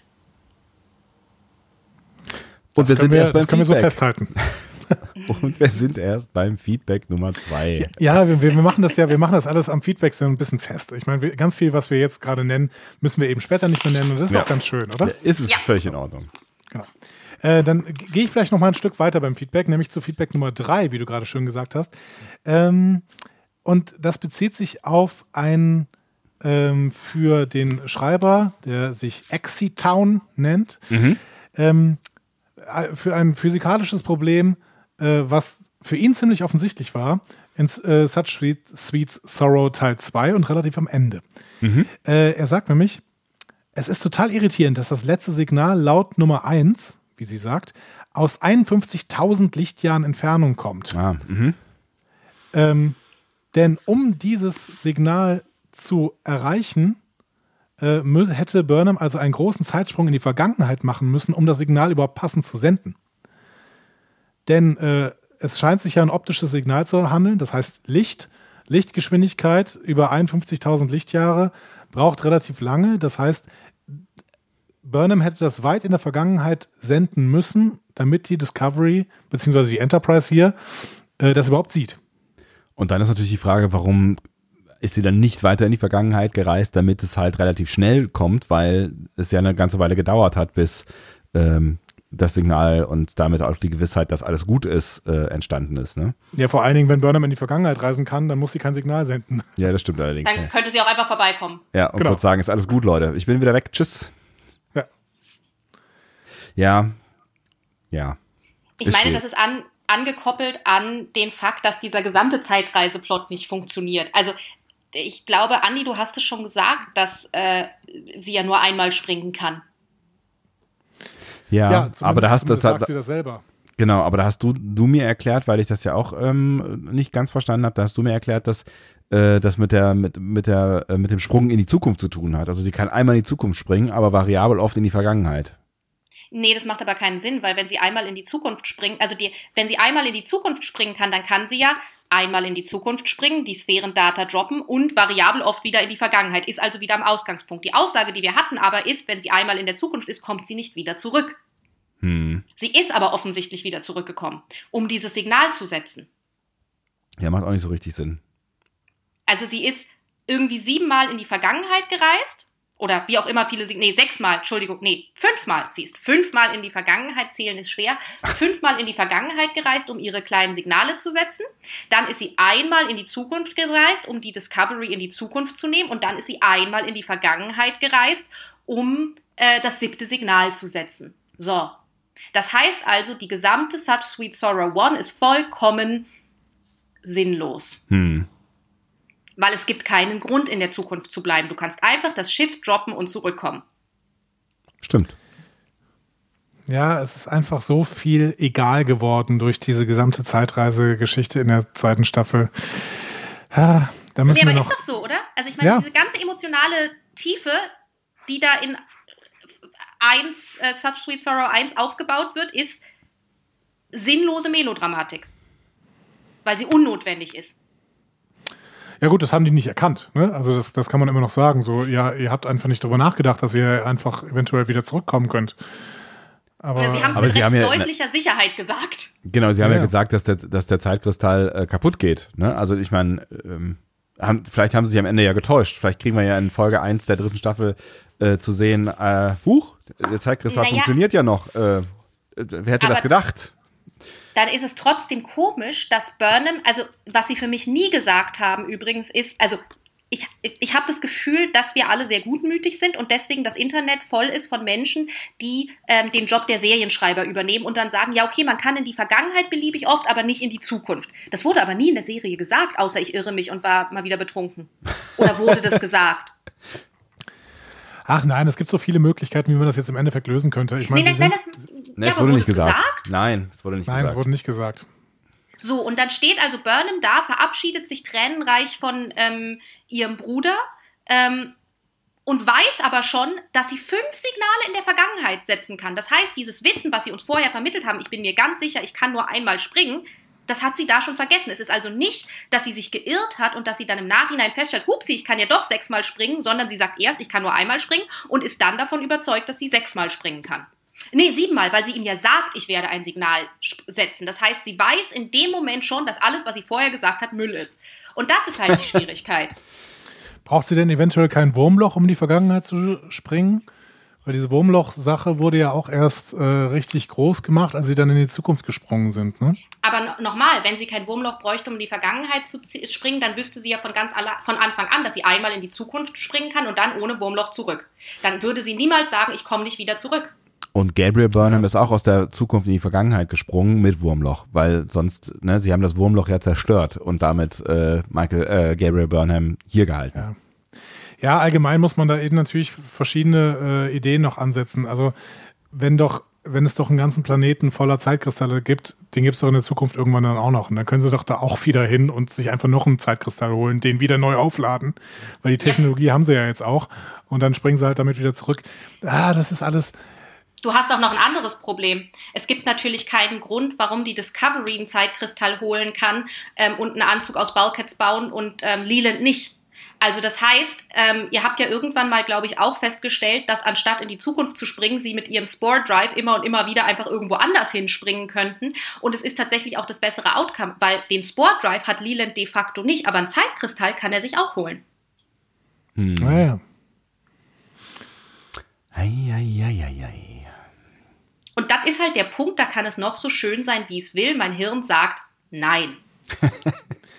ja, und das, äh, da ist tatsächlich, glaube ich, äh, wie du richtig sagst, die Unterscheidung bei uns gewesen. Ich trete jetzt so ein bisschen von der Serie zurück, bin nicht mehr so im Flow mhm. und lasse mich nicht mehr von diesen, äh, von den Folgen wirklich unterhalten. Und ich habe mich unterhalten lassen und ich habe mich gut unterhalten lassen tatsächlich. Mhm. In dem Moment, wo man aber einen Schritt zurücktritt und länger darüber nachdenkt, kommt man auf all diese Probleme. Und vielleicht sind da einige Leute eben schon äh, im Vorhinein drauf gekommen und haben deswegen auch das nicht genießen können, diese Serie zu schauen. Ich habe das sehr wohl genießen können und ich bin froh, dass ich das genießen konnte, tatsächlich, muss mhm. ich an dieser Stelle sagen.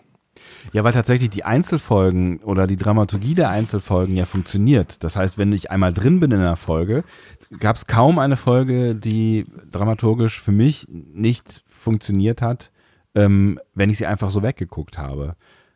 Klar. Ja, das, hm? der, ja? das ist, glaube ich, der große Unterschied. Mhm. Also für mich hat eine Folge funktioniert. Und das war die erste? zwei. Ähm, nee, ich kann es euch sagen. Ich muss kurz, ich habe mir die Namen alle nicht gemerkt. Ich habe aber ein Wikipedia-Dokument offen. Nicht Dokument, sondern ähm, ja, aber nicht von Season 1, weil da hat, glaube ich, nicht so viel funktioniert für mich. Ähm, für mich hat funktioniert ähm, die zur Hälfte die, wo sie die Sphäre ähm, mit der Sphäre in Kontakt treten. Mhm. An Oboe for Sharon, ja. Genau, die hat für mich zur Hälfte funktioniert und ziemlich gut hat, heißt die New Eden? Mhm. Ja. Ja, also genau, New Eden hat für mich gut funktioniert, also ich kann es euch genau sagen, für mich haben die klassischen Star Trek-Folgen gut funktioniert. Für mich haben die funktioniert, wo du noch nicht checkst, dass es in einem ähm, Story, ähm, also in einem Bogen drin ist, sondern mhm. die Folgen, die sind wie die gute alte Zeit. Für mich ist New Eden ist ganz klassisch, du kommst irgendwo hin, da ist eine Zivilisation, du stellst fest, dass es ähm, irgendwann mal Menschen sind, du stellst fest, dass es eine Prime Directive gibt und du dir überlegen musst, wie du jetzt mit ihnen kommunizierst, hilfst ihnen ein bisschen, hilfst ihnen ein bisschen nicht und dann bist du wieder weg. Klassische Sache, hat man oft gesehen, finde ich immer wieder schön, vor allem weil es nicht darauf beruht hat, dass ähm, Spock eigentlich äh, eine Dyslexie hat, von der wir noch nie was mitgekriegt haben, eine Schwester hat. Also doch, es hat nicht darauf beruht, dass wir was schlucken, was für mich mir Magenschmerzen macht, sondern mhm. es war irgendwie eine geschlossene, in sich funktionierende Sache. Und ein Oval for Sharon, wenn ich mich nicht irre, dann ist die Folge ja zu 50 Prozent Kommunikation mit Sphäre, was auch wieder ganz klassisches Star Trek ist. Du triffst auf eine irgendwie ja. feindliche, also äh, feindlich wirkende Lebensform oder ein Objekt, was irgendwie, wo du das Gefühl hast, oh, das tut mir was und dann stellst du fest, nein, es will nur kommunizieren. Das ist, glaube ich, irgendwie äh, Voyager 101 auch mhm. tausendmal gesehen. Finde ich aber schön, kann ich mir immer wieder angucken. Ich mag das in allen Geschmacksrichtungen, alles super. Was für mich in der Folge nicht funktioniert hat, außer ihr sagt, es war eine andere Folge, ist der ganze Mist mit ähm, Culber und Stamets und dem Mycelial Network. Das hat für mich. Nee, das war eine andere Folge tatsächlich. Ist es nicht die Hälfte davon? Nee, nee, das ist eine ganz andere Folge tatsächlich. Äh, da, ähm, genau, da machen sie diesen Ausflug ins Myzel-Netzwerk. Das war, glaube ich, eine Folge davor. Warte mal. Hier steht. Saru asks Burnham to help prepare for his death by removing his threat ganglia, which sends the. Oh, das fand ich auch ganz schlimm. Um, however, they fall out on their own and leave Saru healthy and living without overwhelming fear. Meanwhile, meinst, the parasite meinst, attaches uh, Sense itself. of Imperfection. Entschuldigung, wenn ich dich unterbreche. Du meinst Sense of Imperfection. Aber das fängt das doch schon in der Folge davor an mit dem Parasiten und, und Tilly, dass der sie in das Netzwerk reinholt. Äh, ja, tatsächlich, stimmt. Es fängt damit, es fängt damit an. Aber ich fand diese Szenen, ähm, da, da kann ich auch überhaupt nichts Schlechtes drüber sagen, weil äh, die, der Gipfel dieser, dieses Handlungsstrangs in den Oval for Sharon war, dass Stamets Tilly den Kopf aufschrauben muss. ähm, und sie ja. singt dabei David Bowie. Also tut mir leid, das war für mich toll. Und ich finde, das war auch wieder tatsächlich gut inszeniert. Ne? Das ist jetzt wieder so, so die Frage ähm, zwischen Inhalt und ähm, dem, dem, was man halt so irgendwie als Show geboten bekommt. Und die Show, die hat für mich auch in dieser Folge wieder sehr gut funktioniert. Selbst die Myzel-Netzwerk äh, äh, Dinger, so, ne? Also diese, mhm. die Szene im, im Myzel-Netzwerk, die haben für mich gut funktioniert. Ja, also für mich waren es 50 Prozent hat super funktioniert. Alles, mhm. was mit der Sphäre zu tun hat, 50 Prozent hat bei mir Ah, auch diese, dieses, diese Melodramatik zwischen Saru und Burnham. Und ich denke, ey Leute, letzte Staffel wart ihr äh, euch Spinnefeind und jetzt macht ihr hier so auf Emo-Kinder. Das irgendwie, das geht für mich nicht. Das ist irgendwie, das war mir too much, das war zu heavy. Und ich fand auch die Szene mit, mit Tilly. Mm, mm, nee. Nee, das war mir. Das, das fand ich, ich fand's albern. Ja, gut, aber, aber das, das, ist, also, das ist Geschmackssache. Genau, wollte ich gerade sagen. Hier an der Stelle haben wir im Gegensatz zu dem, äh, zu dem, was später passiert, wo man wirklich sagen muss, okay, das war äh, im, im, im Nachhinein betrachtet und von einer, zumindest von einer gewissen Entfernung betrachtet, war das einfach schlechtes Schreiben, was mhm. viel zu viele Logiklöcher hat. Ist das hier vielleicht eine Geschmackssache und eine Inszenierungsfrage und eine Frage, wie hat das, wie hat das Writing vorher funktioniert? Äh, wir sind ja, äh, wie du weißt, der, der ersten Staffel durchaus wohler gesonnen als du. Und ah. dementsprechend haben wir das Gefühl, dass, ähm, also zumindest habe ich das Gefühl, mhm. dass mir die äh, Beziehung zwischen Saru und Burnham eigentlich ganz gut erklärt worden ist. Mhm. Dass, dass äh, dieser Hass, den die kurzzeitig füreinander empfunden hat, vor allen Dingen deswegen kam, weil Saru enttäuscht war. Und Enttäuschung entsteht ja daraus, dass man sich vorher extrem gut versteht. Mhm. Oder vielleicht sogar eben, wie in, in Oval for Sharon genannt worden ist, ein fast familiäres Verhältnis zueinander hat. Und wenn man dann eben diese extreme Enttäuschung äh, erlebt, dass dann natürlich äh, ja die, diese, diese starken Emotionen auch eben umschwappen können in Richtung Hass, finde ich, ist eigentlich ganz gut berichtet. Und das hat bei mir eben ganz gut funktioniert. Deswegen fand ich, dass äh, die, diese, diese Sterbeszenen von Saru in den Oval for Sharon waren für mich einigermaßen verdient. Mhm. Ja, ich glaube, also wie gesagt, also wie gesagt, ich bin ja den beiden Folgen, also und von New Eden war ich auch wirklich, also da habe ich wirklich äh, zum äh, äh, zu allen, mit denen ich über Star Trek rede und das sind viele, äh, immer wieder gesagt, oh ja, ich glaube, jetzt wird's, jetzt wird's, jetzt wird's und war dann auch erstmal ganz positiv und fand nur, ich glaube, ich habe ein prinzipielles Michael Burnham Problem, weil sie für mich nicht rettbar ist. Also sozusagen, sie hat für mich Dinge gemacht in der ersten Staffel, also Saru war enttäuscht, aber er war enttäuscht, weil sie einen Krieg angefangen hat, eine Meuterei begangen hat und für den Tod eines Captains verantwortlich ist, der für Saru ja lebensbedeutend ist. Also Saru verdankt Georgiou ja alles, aber Georgiou ist immer noch tot. Und dass er jetzt so close mit Burnham ist, das ist für mich nicht verdient. Für mich hat sich Burnham nie rehabilitiert. Das kann sie, glaube ich, auch nicht. Ähm, für mich war das, was als Rehabilitation inszeniert war, am Ende der ersten Staffel, sie gibt eben eine, Masters, äh, eine Massenvernichtungswaffe an Lorel. Das war jetzt nicht die Art von moralischer ähm, Heilung, auf die ich gehofft hatte. Und deswegen ich, ich finde halt, da ist, ich finde, Saru ist, also vielleicht haben ja Kelpianer neben Angstganglien auch die, das, das Gedächtnis eines Alzheimer-erkrankten Goldfischers, aber das ist die einzige Möglichkeit, wie ich diese Bindung erklären kann. Weil irgendwie, sie ist immer noch schuld, dass Joju tot ist. Und das so. Und deswegen ich glaube, ich reagiere immer dann sehr empfindlich, wenn eine Emotionalität uns vorgegaukelt wird, die ich persönlich nicht sehe. Aber wie gesagt, ich fand die Folge jetzt nicht, also ich fand das, was in der nächsten Folge passiert, da wurde es dann für mich langsam schlimm. Ähm, da war ich noch eigentlich so, da hatte ich das Gefühl, oh, sie, sie, sie schaffen es doch. Und dann bei Folge 4 dachte ich so zur Hälfte, oh ja, sie schaffen es. Und zur anderen Hälfte, nee, ich kann Michael einfach nicht, ich, nee, Michael funktioniert für mich nicht. Und deswegen, und ich glaube sozusagen, wenn es dann ist, und ich finde, dass Saru in dieser Staffel für mich extrem verloren hat. Ich fand ihn in der ersten Staffel toll und ich verstehe nicht, viele der Entscheidungen, die er hier trifft und wie, wie er gezeichnet wird, sind für mich nicht mehr nachvollziehbar. Und da, das fängt für mich hier an und wird dann immer und immer schlimmer. Aber das ist, ja, das ist, das ist jetzt noch nicht ähm, die Abgründe des Schreibens, die wir später haben, sondern das ist, das ist, wie gesagt, ja, da gebe ich dir recht, das ist Geschmack und das ist, glaube ich, auch tatsächlich, dass mir die Auflösung von Staffel 1, die kann ich jetzt nicht ungeschehen machen.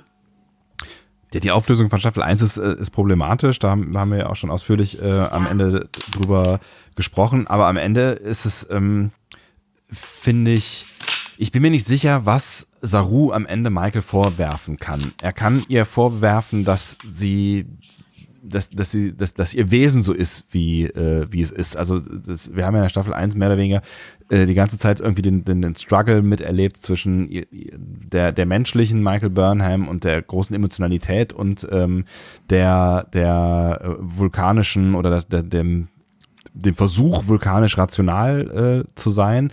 Und damit ist ja und natürlich auch diesem, diesem Drang, einfach irgendwie das, das, was ihre Überzeugung ist, anderen Leuten überzustülpen. Und wir haben, finde ich, auch so ein Stück weit am Ende, ja, das mit der Massenvernichtungswaffe ist, ist ein War Problem. nicht so cool. War nicht so cool, ne? Aber wir haben am Ende, ja, äh, hat sie eine Rede geschwungen, die uns glauben machen sollte, dass sie ein Stück weit verstanden hat, ähm, wo diese Grenzen verlaufen, mit denen sie halt die ganze Zeit gestruggelt hat. Ich bin mir ja, nicht sicher, ob, äh, also was, was Saru ihr am Ende wirklich vorwerfen kann, weil sie ja so war, wie sie war oder so ist, wie sie ist oder so. Ne? Also sie, sie hat, sie hat ja keine böse Intention gehabt. Sie hat ja mit der Intention gehandelt, das Richtige tun zu wollen. Und es ist schwer, das jemandem vorzuwerfen. Ne? Ach echt? Ich finde das total leicht. Also für mich, ich, also ich glaube, dass die meisten Menschen, die schlimme Dinge tun, sie mit der Intention tun, das Richtige zu tun. Ich glaube, es gibt ganz viele Leute, die Ding, äh, ganz wenig Leute, die Dinge tun und dabei denken, oh, das ist jetzt aber wirklich moralisch verwerflich und schlecht. Definitiv. Äh, was, was mich aber schon in der ersten Staffel interessiert hat und was mir jetzt vielleicht mal irgendwer von euch erklären kann, was, warum ist Burnham denn überhaupt an irgendwas schuld? Was wäre nicht so geschehen, wenn Burnham nicht da gewesen wäre?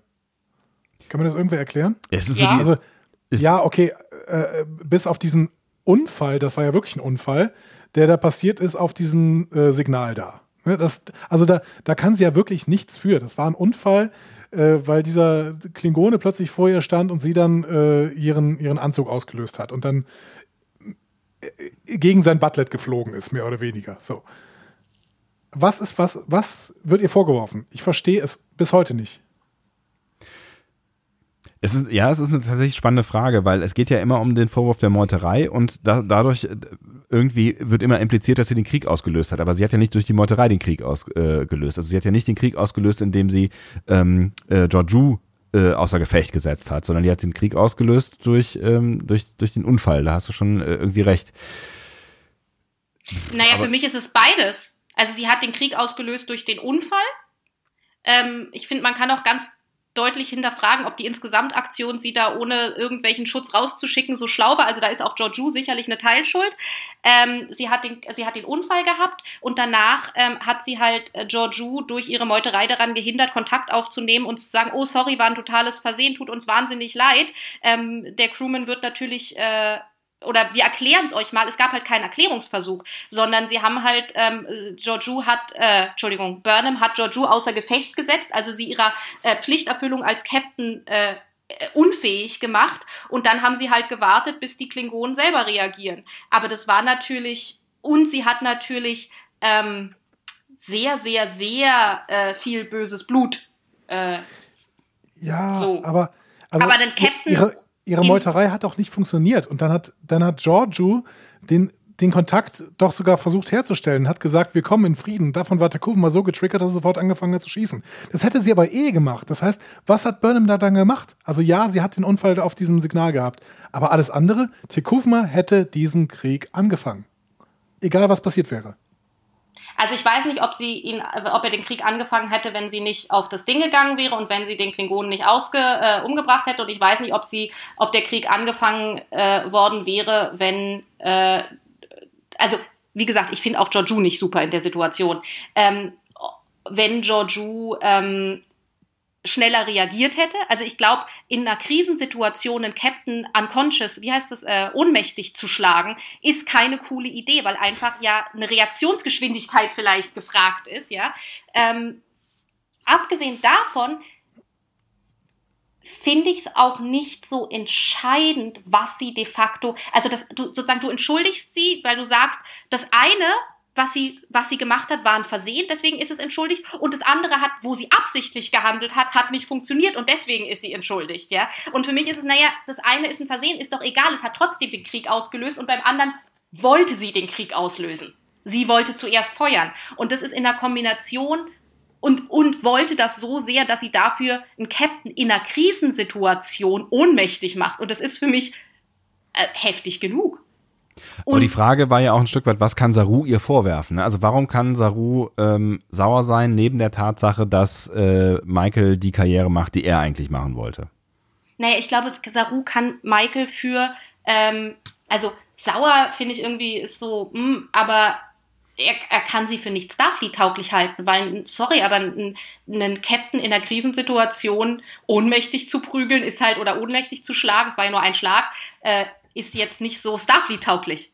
Also ich weiß nicht, ob das jetzt eine Emotion, also ich wäre sauer an seiner Stelle, weil ich denken würde, sie hat durch ein Versehen, sie hat sich vorgespielt, weil sie immer der Märtyrer sein will, sie wollte unbedingt auf diese Mission gehen, sie hat dann aus Versehen ähm, der weltunfähigsten Klingonen umgebracht, was eine Sache für sich ist, aber gut.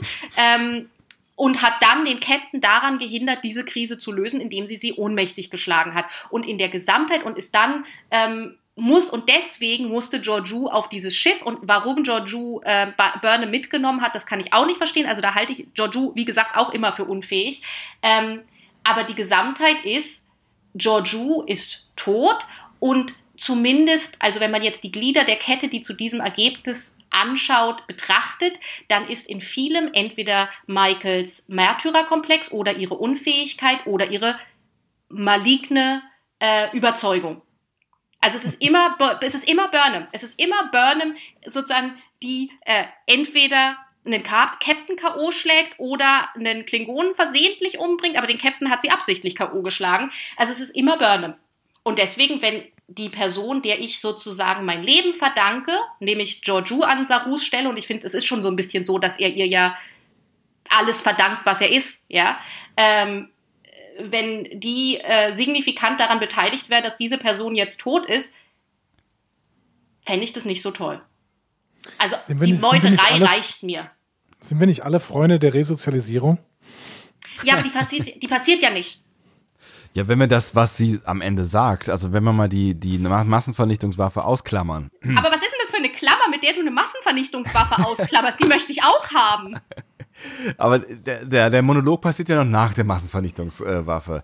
Das ist, da kann man, ne, also klar, das ist, das ist eine ganz schwierige Kiste und da kann man irgendwie, ähm, irgendwie lange diskutieren, der Zweck heiligt alle Mittel oder auch nicht, ähm, so. Ähm, das, das ist ein schwieriges Ding, aber wenn wir nur auf uns das konzentrieren, was sie am Ende erzählt, dann kann man ja schon auf das Gefühl kommen, dass sie, dass sie irgendwas verstanden hat. Stopp, jetzt habe ich wieder was nicht verstanden. Warum hat, was hat Burnham denn mit der Massenvernichtungswaffe zu tun? Ähm, sie wird gepflanzt von äh, Giorgio 2, wenn ich mich recht entsinne, oder? Ja, mit Cornwall zusammen. Und Ja. Burnham hat, Burnham hat äh, nicht damit gerechnet, dass die eine Atombombe dafür nutzen wollten. Und ja, das Ist ist, das auch wieder, Cornwalls ist immer Idee die am Mischung. Ende? Bitte? Ist das Cornwalls Idee oder ist es äh, Burnhams Idee? Das weiß ich nicht mehr. Das ist Georgius, also Mirror Georgius Idee. Ach so. Giorgio pflanzt die Atombombe. Da ist es, es ist immer bei Burnham ist es immer die, die Mischung aus ähm, äh, 50, sozusagen sie, äh, halb zieht er sie, halb, wie heißt das? Halb, halb, naja, ihr wisst, was ich meine. Es Ja. ist immer die Mischung aus vollkommener Unfähigkeit, vollkommen, also wir sollen immer gleichzeitig abwechselnd glauben, dass sie extrem dumm ist und dann sollen wir, und dann ist es aber auch immer eine Malignität dabei. Es ist immer eine Bösartigkeit, weil erst ist sie zu doof, um zu verstehen, dass, wenn Space Hitler eine Atombombe pflanzen will, sie das bestimmt nicht aus äh, Menschenliebe tut, ja. Also Space Hitler ist in diesem Fall Giorgio 2. Ähm, das ist das eine, also dass sie, dass wir glauben sollen, dass sie das nicht checkt, was ich schon, also ich möchte nicht eine Sendung sehen über jemanden, der so dämlich ist, dass er das nicht checkt an der Stelle. ähm, das ist das eine. Und das andere ist, dass sie dann, nachdem die Space, äh, nachdem das Massenvernichtungsding ähm, ge gepflanzt ist, anstatt zu sagen, okay, dann lasst uns jetzt ähm, alle Trigger, die also den Auslösungsmechanismus zerstören, irgendwie dafür sorgen, dass wir das jetzt ähm, äh, wieder beheben, dieses Problem, dass es da jetzt diese Massenvernichtungswaffe gibt, ja. Anstattdessen sagt sie, ah ja, ist ja cool, die ist jetzt schon mal da, dann können wir ja den Auslöser an Lorel geben, also an einen Terroristen ähm, oder zumindest in eine Fraktion in einem Bürgerkrieg ähm, und dann können wir mit der verhandeln. Ist ja super. Also sie ist immer erst dumm und dann Nutznießer. Finde ich nicht gut.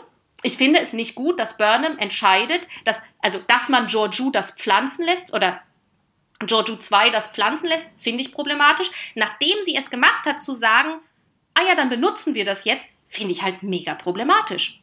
Und das ist, ja, Okay, jetzt, jetzt reden wir ganz viel über die erste Staffel. ähm, dann, werf, dann werfen wir doch mal diesen Blick auf die zweite Staffel und sagen, ähm, du, du sagst, ja, vielleicht war Burnham nicht mehr rettbar.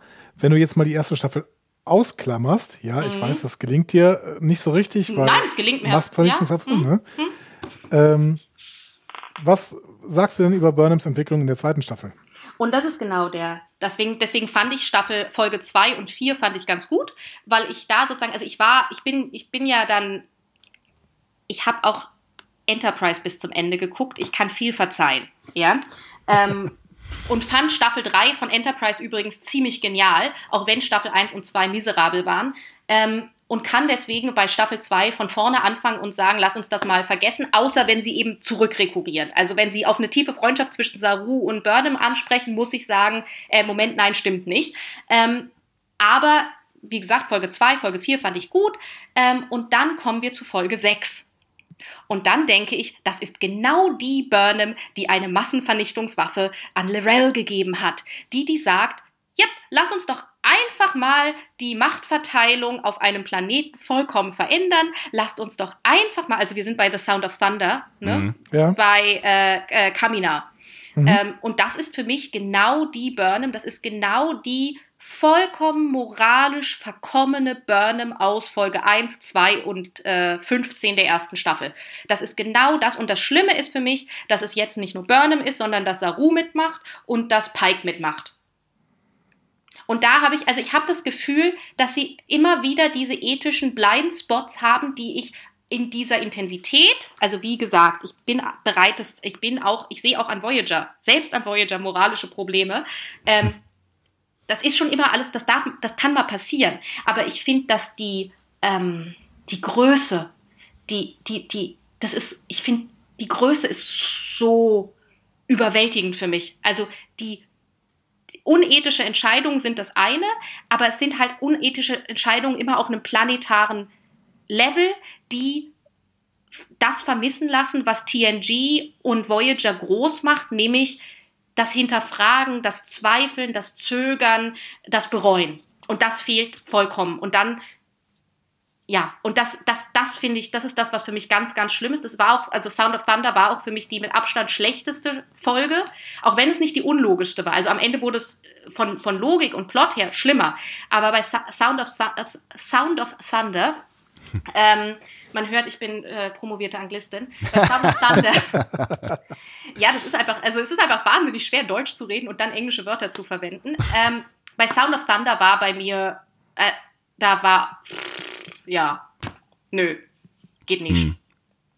Ja, wir haben auch an der Stelle tatsächlich relativ viel über, ähm, über Pike diskutiert, ne? Und ähm, seine ja doch sonst eigentlich bis dahin relativ hochgehaltene ja. äh, Föderationsfahne, die ähm, die, also er wird ja ein bisschen überrollt in der in dieser Folge und äh, sein, seine Föderationsfahne äh, wird erst gar nicht, also er kommt erst gar nicht dazu, sie zu hissen, was wir damals, glaube ich, so ein bisschen mit der Dynamik der Situation äh, versucht haben zu erklären. Ne?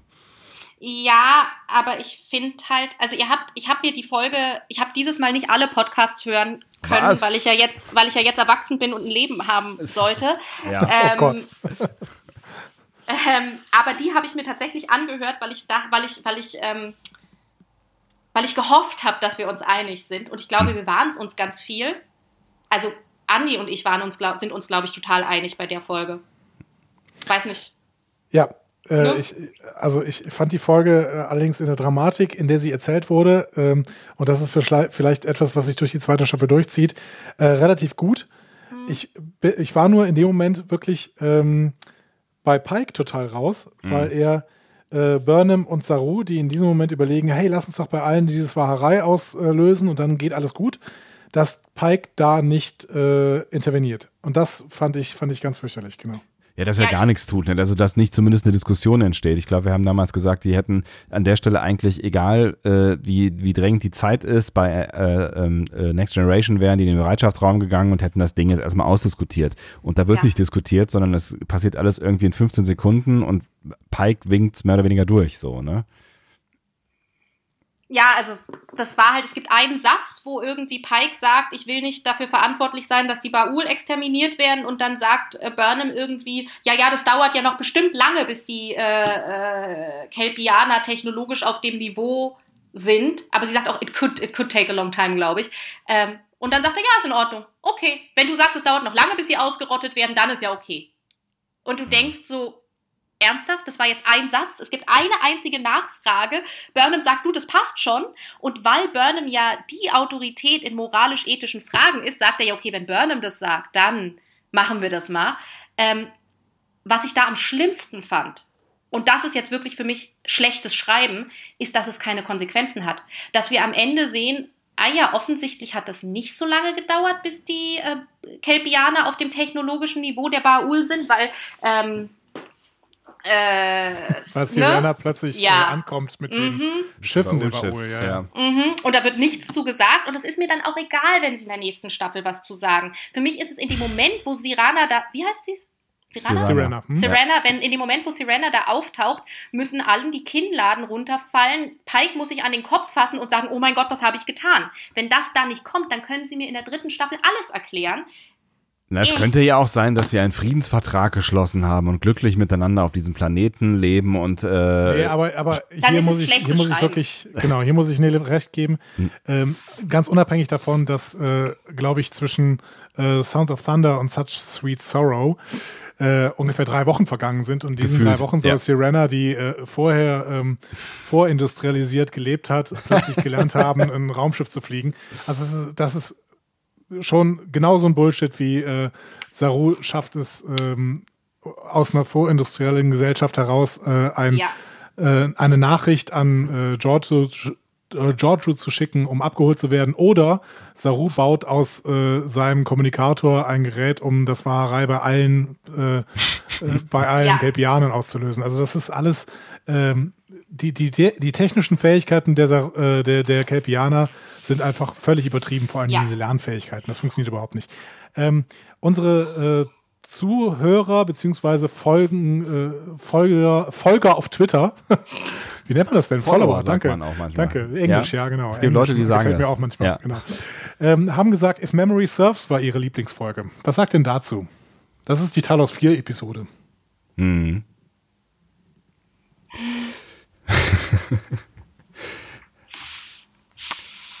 Übrigens dich gefolgt von An Oboe for Sharon, was auch weiterhin meine Lieblingsfolge ist. Mhm. Ähm, weil ich ja einen großen Kritikpunkt bei If Memory Serves hatte, der sich auf die Optik bezieht. Ich fand ja, ähm, wenn ich mich richtig erinnere, habe ich das auch am Ende ähm, gelobt, ist der, ähm, der Umgang mit dem, was, was war oder was, ne, also was es schon gibt an historischem Material. Und das finde ich nach wie vor ähm, das, war, das war die Schwäche der ersten Staffel. Ich finde, das ist eine der Stärken der zweiten Staffel, dass sie das Material oder dass sie die Geschichte von Star Trek ähm, nehmen und in dem Fall, finde ich, durchaus behutsam ähm, weitererzählen. Und äh, das hat für mich in der Folge schon irgendwie ganz gut, gut funktioniert. Ich finde, es ist schon auch konsequent weitererzählt worden. Also sie haben halt eine Lücke benutzt und haben sie gefüllt mit, äh, mit, mit einem, finde ich, okayen Inhalt. Es gibt halt so ein paar Probleme, was Spock angeht ähm, und äh. Spocks äh, Geisteszustand und, und, überhaupt die, ja. Aber generell, ähm, ne, wenn man wenn man jetzt wieder das große Ganze betrachtet, finde ich, haben sie das ganz gut gelöst. Wenn wir jetzt ins Detail gehen, ähm, können wir da sicher auch über das ein oder andere Problem sprechen. Mm. Ich glaube, ich hatte größere Probleme mit If Memory Serves. Ähm, mhm. ihr müsst mich nachher einmal fragen, ob ich auch was gut fand, weil ich habe extra mir was aufgeschrieben, was ich gut fand und ich möchte, ja, ähm, ich, ich, ja, so. Ähm, damit nicht alle denken, dass ich immer nur alles schwarz sehe. Ich, so. Ja, wir ähm, werfen gleich einen positiven Blick in die Zukunft. Das möchte ich schon mal betonen jetzt. Ah ja, sehr schön. Ähm, wir werden alle sterben. Das ist mein positiver Blick in die Zukunft. Seht ihr, ich kann auch positiv denken. Ja, voll gut, Mensch. nee, also mein Problem mit If Memory Serves ist ein ganz einfaches. Ähm, ich habe das Gefühl, was mich an STD insgesamt stört und was es für mich unterscheidet zwischen anderen Star Trek-Serien, ist, dass STD für mich Fanfiction ist. Ich habe nicht das Gefühl, dass eine genuin eigene Geschichte erzählt, sondern es sind immer, es ist immer Shipping, es ist immer irgendwie, dass die emotionale Tiefe und die Relevanz hergeleitet wird aus Vergangenem. Es ist nicht, also bei Voyager zum Beispiel oder bei, ich muss nicht immer Voyager nehmen, ich nehme mal die S9. Die S9 findet im Prinzip im gleichen Kosmos äh, statt wie TNG. Es fängt auch damit an, dass in der ersten Folge ziemlich genial an, an äh, TNG angeknöpft wird mit diesem Aufeinandertreffen zwischen äh, Cisco und Picard, was ich immer noch großartig finde. Mhm. Ja. Und danach wird nicht mehr über TNG geredet. Danach erzählt DS9 seine eigene Geschichte und ist nicht in jeder zweiten Folge irgendwo in der Vergangenheit. Es gibt natürlich Folgen, das finde ich auch vollkommen in Ordnung, wenn man mal eine Einzelfolge hat, die sagt, und jetzt machen wir äh, äh, Tribbles und sagen, lassen Worf einmal sagen, we don't like to talk about it. Ähm, finde ich, finde ich okay. Ja, man darf das mal machen, so wie man in der Serie auch mal eine Musical-Folge machen darf oder mal in Schwarz-Weiß sein darf. Das ist dann ein Special und das ist irgendwie draußen. Das hat auch nichts mit der Resthandlung zu tun und das ist einfach nur schön und nett. Bei STD ist es jede Folge.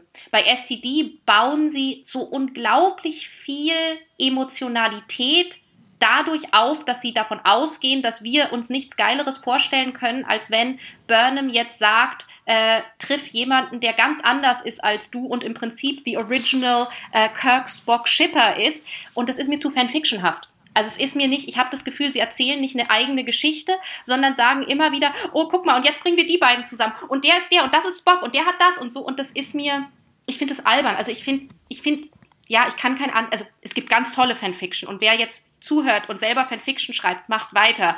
Ähm, und ich habe auch ganz viel Fanfiction geschrieben, über die ich nicht sprechen sollte, weil sie ähm, sich um Seven of Nine und Janeway. Never mind. Ähm, so, alles gut. Ja, Fanfiction ist eine, ist eine tolle Angelegenheit, aber dafür brauche ich keine Fernsehsendung. Ich hätte gerne eine Fernsehsendung, die sich selbst erzählt und nicht die immer und immer wieder darauf hinweist. Ich bin übrigens Star Trek, ich bin übrigens Star Trek. Ich hätte gerne eine Folge, eine Serie, die Star Trek macht und nicht über Star Trek spricht. Und für mich ist If Memory Serves eine Folge, die nur daraus besteht, dass sie sagen, wir sind übrigens ganz, ganz große TOS-Fans und guck mal, jetzt geben wir euch das und die Anbindung an TOS und die Anbindung an TOS. Ich habe TOS gesehen, ich fand's toll, es ist eine tolle Serie der 60er, sie muss nicht 2019 äh, fanficted werden in einer Fernsehserie.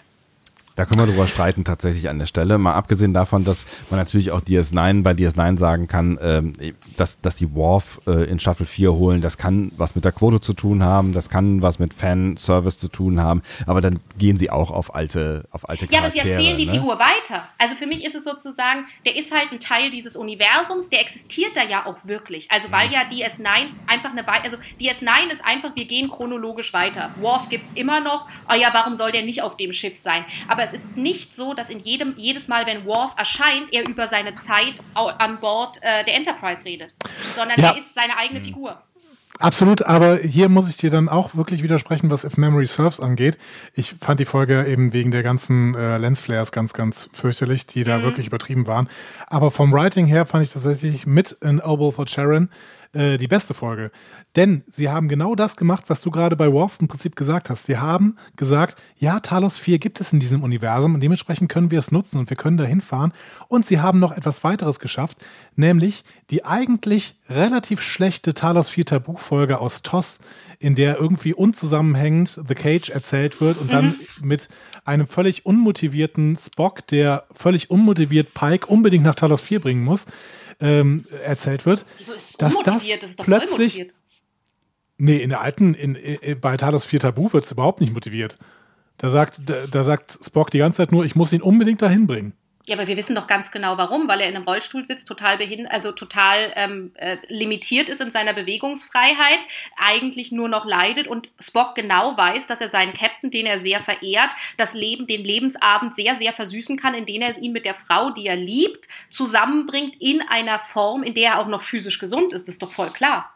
Aber das erzählt die Geschichte, das erzählt die Folge nicht. Also das, das kommt in der Folge nicht, nicht hundertprozentig. Die Motivation von Spock kommt in dieser Folge nicht hundertprozentig raus und schon gar nicht, wenn du The Cage nicht gesehen hast.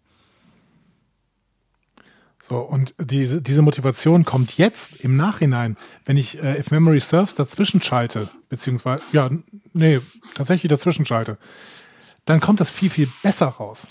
Weil ich plötzlich auch verstehe, dass äh, Pike diese, diese Beziehung weiterhin hat zu Rena, dass, dass Spock auch die Erfahrung gemacht hat, dass die Talosianer eben bei äh, in solchen Situationen helfen können. Und äh, dass, dass Pike an dieser Stelle wieder zurück will, wird mir viel, viel deutlicher dadurch, dass If Memory Serves eben die Verbindung schafft zwischen The Cage und Talos 4 Tabu. Und deswegen meine ich, also das, das ne, man kann in der Folge, glaube ich, das ein oder andere kritisieren, vor allen Dingen ähm, was, was Spock angeht. Aber ich glaube, das war auch der Moment, wo ich ähm, gesagt habe, dass ich mittlerweile finde, dass da auch eine Chance drin steckt, dass die Discovery ähm, genau da ist, wo sie ist, also oder in der Zeit spielt, ähm, wo, wo, sie, wo es nun mal spielt. Ich kann deine, deine Fanservice-Argumentation nachvollziehen und na klar ist es irgendwie cool, wenn da Spock und Sarek und äh, ne, diese ganzen alten Figuren und diese ganze alte Zeit auftaucht. Ähm, aber wenn sie solche Sachen machen wie in Talos 4, und das haben sie an ein, zwei Stellen, finde ich, ganz gut geschafft, nämlich Lücken zu nehmen und irgendwie sinnvoll zu füllen, dann haben sie viel mehr geschafft, als wenn sie eine unlogische Zeitreise-Geschichte äh, am Ende erzählen, die, die mehr Schwierigkeiten bringt, als, äh, als, als sie gut tut. Ich, also für mich ist es schöner, wenn sie in die Zukunft erzählen, als wenn sie etwas lösen. Also für mich, wie gesagt, für mich funktioniert die ursprüngliche Folge so, wie TOS-Episoden funktionieren. Die sind jetzt alle nicht, die könnte man heute so nicht mehr machen, das sehe ich schon. Aber mhm. für mich wird die Motivation von Spock ist für mich glasklar ähm, in der Folge. Ähm, dass das vom Editing her, dass es natürlich eine Kostenentscheidung war, dass es ganz, es, da ist ganz viel falsch mit, klar, klar, ähm, wie mit TOS sowieso ganz viel problematisch ist, ähm, aber für die Zeit vollkommen in Ordnung und das muss, aber ich, ich sehe jetzt nicht die Notwendigkeit, 55 Jahre später, wenn ich mich nicht irre, Lücken in einer Serie von vor 55 Jahren zu schließen. Für mich wäre es, für mich, ich habe, also für mich wäre es schöner, in die Zukunft zu gehen und was ja. Neues zu erzählen, als alte Lücken zu schließen. Ja. Und da stimme ich dir wiederum zu und da können wir gleich mal drüber reden, wenn wir äh, vielleicht mal einen Ausblick wagen auf ähm, Discovery Staffel 3. Ich würde vielleicht, bevor wir dann gleich mal einen positiven Ausblick machen, äh, der vielleicht dann auch vieles eventuell auflösen kann, was du gerade als Kritikpunkt genannt, hab, äh, genannt hast, noch ein paar Kritikpunkte nennen, die aber gleichzeitig ein verstecktes Lob für Discovery sind. Das klingt interessant. ähm, und die beziehen sich auf ähm, nicht genutzte Chancen auf das Thematisieren von guten Charakteren. Mhm. Ich finde nämlich, dass zum Beispiel ähm, was mit Tyler in den ersten beiden äh, Staffeln passiert ist, vor allen Dingen allerdings in der ersten Staffel passiert ist, war eigentlich nebenher eine ganz gut erzählte Origin Story für einen wirklich vielschichtigen Charakter. Ähm, sie haben ihn nur nicht mehr genutzt in der zweiten Staffel. Dasselbe und dasselbe würde ich tatsächlich über äh, Kalber sagen, der ja ähm, eben auch eine sehr, sehr starke Charakterentwicklung durchgemacht hat, der mhm. dann gerettet worden ist aus diesem Sporennetzwerk und der dann tatsächlich zu wenig genutzt worden ist. Also allgemein diese Beziehung äh, zwischen Carver und Stamets, die hatte erzählerisches Potenzial äh, ohne Ende, aber sie ist einfach viel zu wenig genutzt worden. Und drittens, auch hier wieder, toll entwickelter Charakter, nämlich Saru, der dieses äh, Waharei durchlaufen hat und der jetzt ähm, vielleicht ein völlig neuer Charakter sein könnte, weil er ja seine ganze Furcht ähm, verloren hatte. Und man könnte hier Star Trek-mäßig wirklich sehr, sehr stark thematisieren, was passiert mit einem Charakter, ähm, wenn ihm die Furcht, die vorher sein Leben bestimmt hat, abhanden kommt. So. Mhm. Das könnte man super thematisieren, aber es wurde auch nicht gemacht. Das heißt, ich habe hier drei versteckte, versteckte Lobhudeleien für das grundsätzliche Writing von Discovery, nämlich dass sie wirklich versuchen, äh, tiefgründige und, und ähm, äh, Nele, ich würde jetzt aus deiner ersten, äh, aus deiner Rückblicksfolge aus der ersten Staffel mal zitieren, ambig, also Charaktere zu erzählen, die ambig sind, die, die verschiedene Seiten haben, die, die tiefgründig sind, das schaffen sie, die ganz gut zu entwickeln. Sie arbeiten nur nicht, sie arbeiten nur zu wenig mit diesen Charakteren auch da habe ich so ein bisschen das Gefühl, das hat vielleicht auch was mit dem mal wieder Wechsel äh, des, des Teams zu tun, ähm, des, des äh, Writing Rooms. Ähm, vielleicht hat man die einfach nicht weiter ausgeführt, obwohl sich vielleicht irgendwie der ein oder andere da schon einen Plan gemacht hatte aus dem alten Team oder aber durch das, durch das Ändern der Geschichte, man weiß ja nicht ganz genau, was, was passiert ist, gab es am Ende keine Zeit mehr. Also ich hatte immer so ein bisschen das Gefühl, es fehlt die Zeit, die ganzen Geschichten zu Ende zu bringen, die sie, die sie angetreten haben. Weil du hast, du hast, du hast völlig recht, was zum Beispiel die, die Kalber-Geschichte angeht. Den haben sie auch wirklich sehr vielschichtig dann am Ende angelegt, aber sie haben es überhaupt nicht aufgelöst, außer dass dass, dass sie sich am Ende in einem hübschen Dialog irgendwie missverstehen und man merkt, dass eigentlich beide noch wollen. Aber dieser Wandel von Kalber oder diese, diese, diese Reise, die er durchmacht, die am Anfang schön angedeutet wird, die wird eigentlich gar nicht weitererzählt. De facto hast du in den letzten sechs Folgen nur noch Charakterentwicklung bei Burnham und Spock. Ja. Und die ist auch teilweise ganz, ganz okay. Die Gespräche finde ich ganz, mhm. ganz okay erzählt. Aber es ist halt nur noch das. Und wenn du dich nur noch darauf fokussierst, dann wird es irgendwann schwierig, finde ich. ich. Ich muss jetzt ich muss jetzt einmal was, ich muss jetzt, bevor ich, weil ich natürlich das ein bisschen anders sehe, ähm, ich möchte jetzt gerne mein Positives sagen, damit ich bei Minute, ich weiß nicht, 1,40 oder 1,50 auch mal was Positives gesagt habe, möchte ich an dieser Stelle Folgendes sagen. Das Beste an dieser Staffel ist Reno und Reno ist hervorragend. Ja, Punkt. Punkt. Ja, Punkt. Das halten wir so fest und wir sind alle glücklich, dass sie in der dritten Staffel dabei ist. Ja, da Reno ist. Sag, sag du? Nein, es, es, gibt da tatsächlich auch nicht so viel dran zu rütteln, weil ähm, sie natürlich auch unauffällig wenig da war. Ne? Also sie, sie taucht am Anfang kurz auf, dann ist sie über Folgen hinweg nicht da und dann taucht sie jetzt in den letzten Folgen dann mal ein bisschen häufiger auf, aber selbst wenn sie auftaucht, hat sie häufig nur zwei Sätze. So, ne? Also da muss man, die ist toll angelegt und es ist, finde ich, auch tatsächlich äh, an der Stelle gutes Writing, wenn du eine Figur mit wenig Airtime so präzise zeichnen kannst, dass, dass sie uns allen offensichtlich in Erinnerung bleibt und äh, ein wichtiger Charakter ist. Aber sie ist halt, ähm, ne, also gemessen an dem, wie viel Airtime andere Figuren haben, ist sie halt einigermaßen unwichtig. Ne? Ja, meine, also meine Theorie zu, zu also ich gebe dir mit allem recht, sie ist leider noch viel zu unwichtig.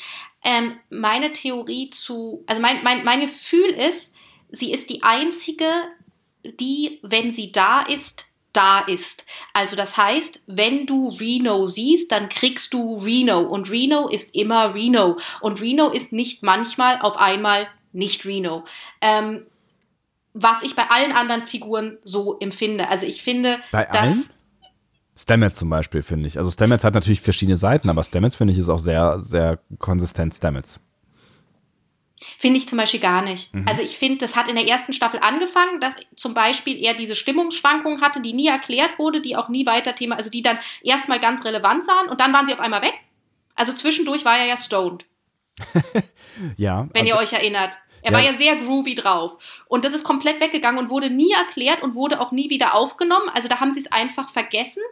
Und also ich habe ein ganz generelles Problem mit den Figuren ähm, in Discovery, ähm, dass ich, nee, also ich, ich, ich habe nicht das Gefühl, dass ich den kenne und dass der konsistent ist. Ich habe auch, was, also was für mich ganz schwierig ist, dass ganz viel ja über diese Liebesbeziehungen äh, konstitu sich konstituiert, die ich aber massiv unglaubwürdig finde. Also ich finde, dass es eine Schwäche gibt, erotische Anziehung darzustellen. Und zwar sowohl zwischen Stamets und Culber als auch zwischen Tyler und Burnham. Das ist für mich identisch. Ich glaube in 100.000 Jahren nicht, dass diese Menschen sich voneinander angezogen fühlen. Da ist für mich zero irgendwas, ja.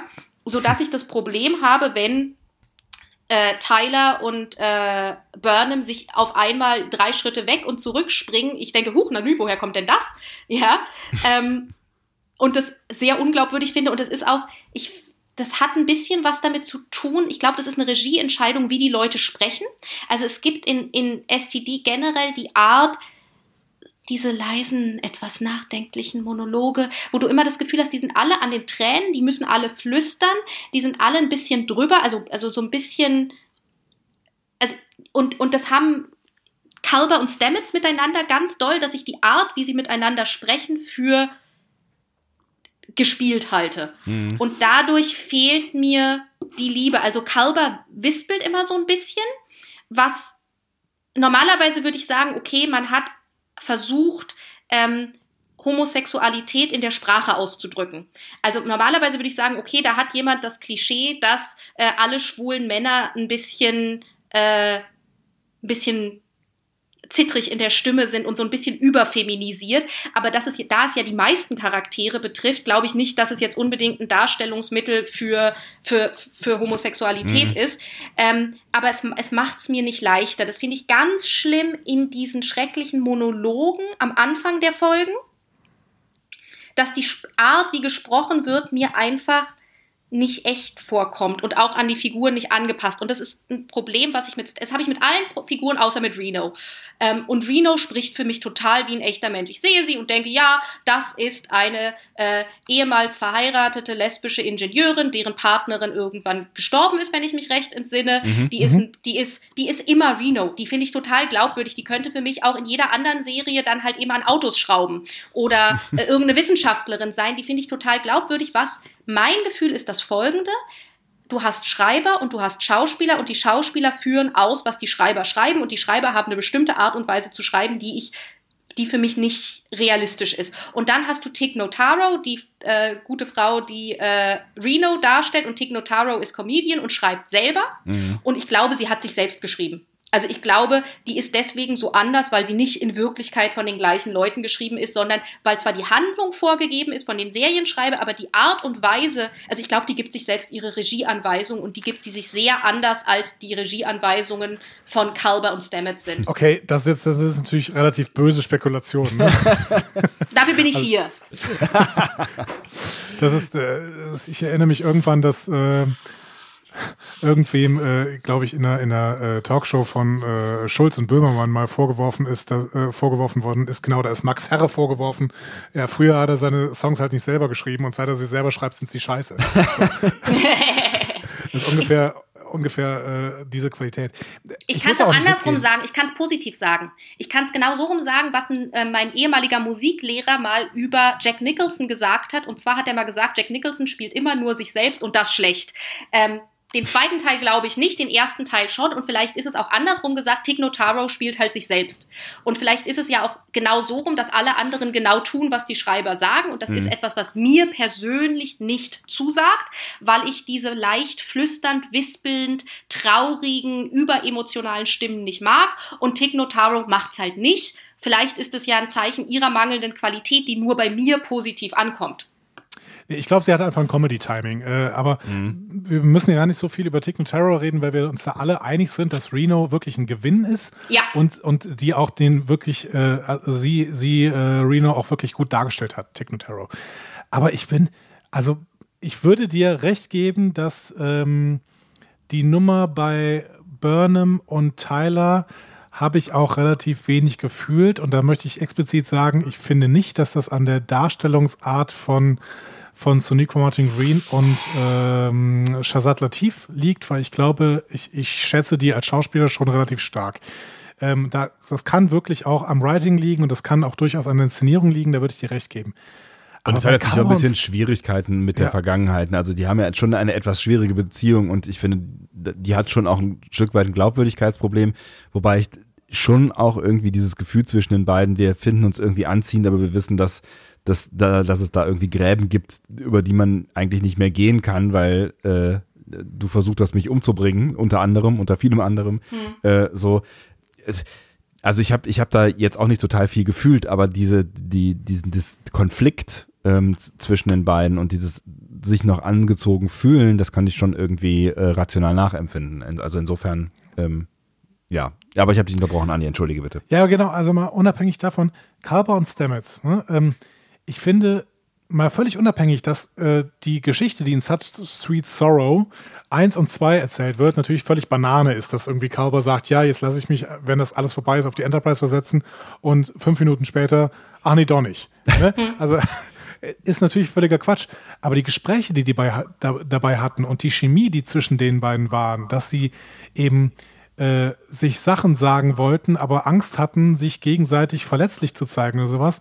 Das fand ich mit die stärksten Charaktermomente, die in Such Sweet Sorrow, die ja überhaupt nicht so von Charaktermomenten geprägt war, vor allen Dingen Teil 2, ähm, die da überhaupt stattgefunden haben. Ich fühle bei den beiden total viel gegenseitig. Also das, das, diese Beziehung funktioniert bei mir seit der Zahnputzszene so perfekt, dass ich einfach, ich hätte viel lieber, viel, viel mehr davon gesehen. Es ist mir nur viel zu wenig davon gezeigt worden. Das ist für mich eine, eine tatsächlich, so wie Wilson Cruz das gesagt hat, natürlich war das Werbesprech, aber das ist für mich eine epische Liebesgeschichte, von der ich einfach mehr sehen möchte.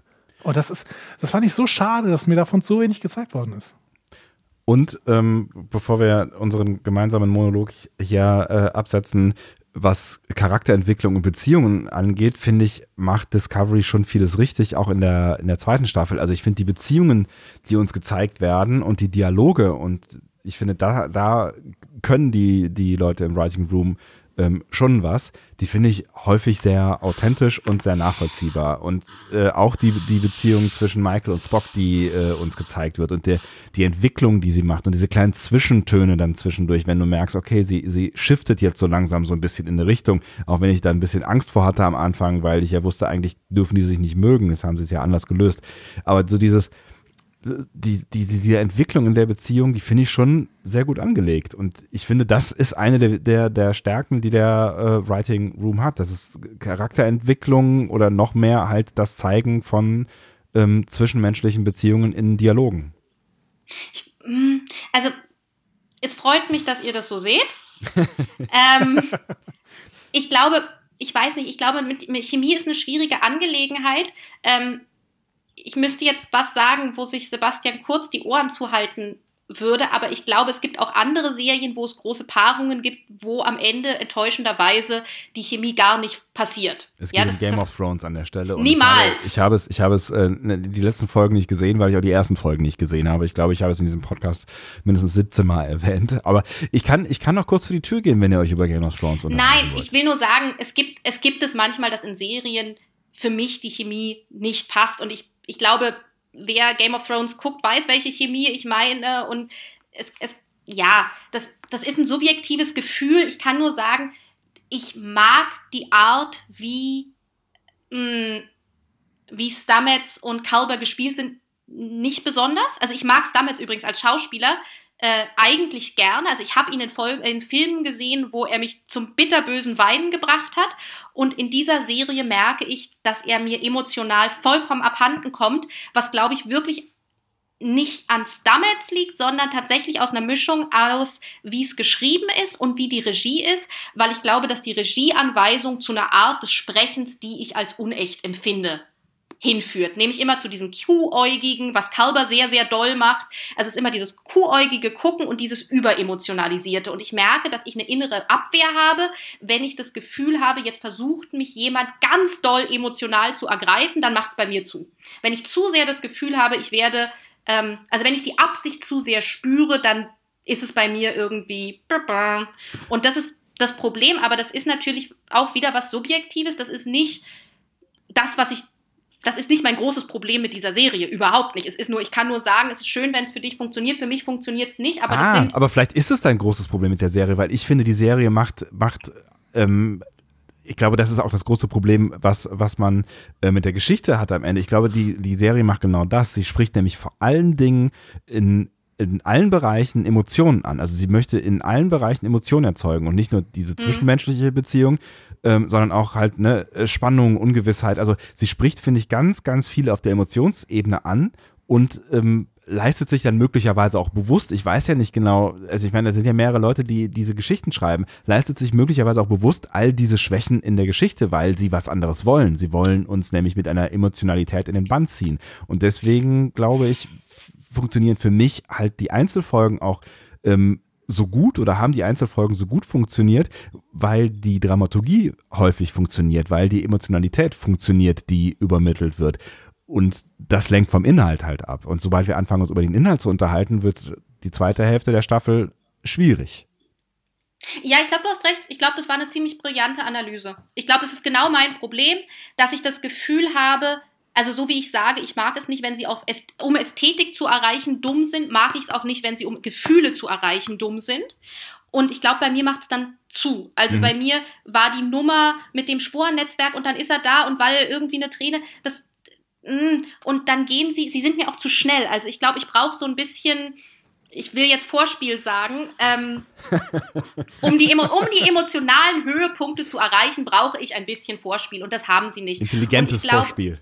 Ja, ich brauche so ein bisschen, also zum Beispiel, ich bin bei der Ariam-Folge, in der Ariam schläft, ich weiß, äh, schläft, stirbt, äh, wie heißt die? Äh, ähm, ähm, äh, Project Daedalus. Dankeschön. Da bin ich eingeschlafen.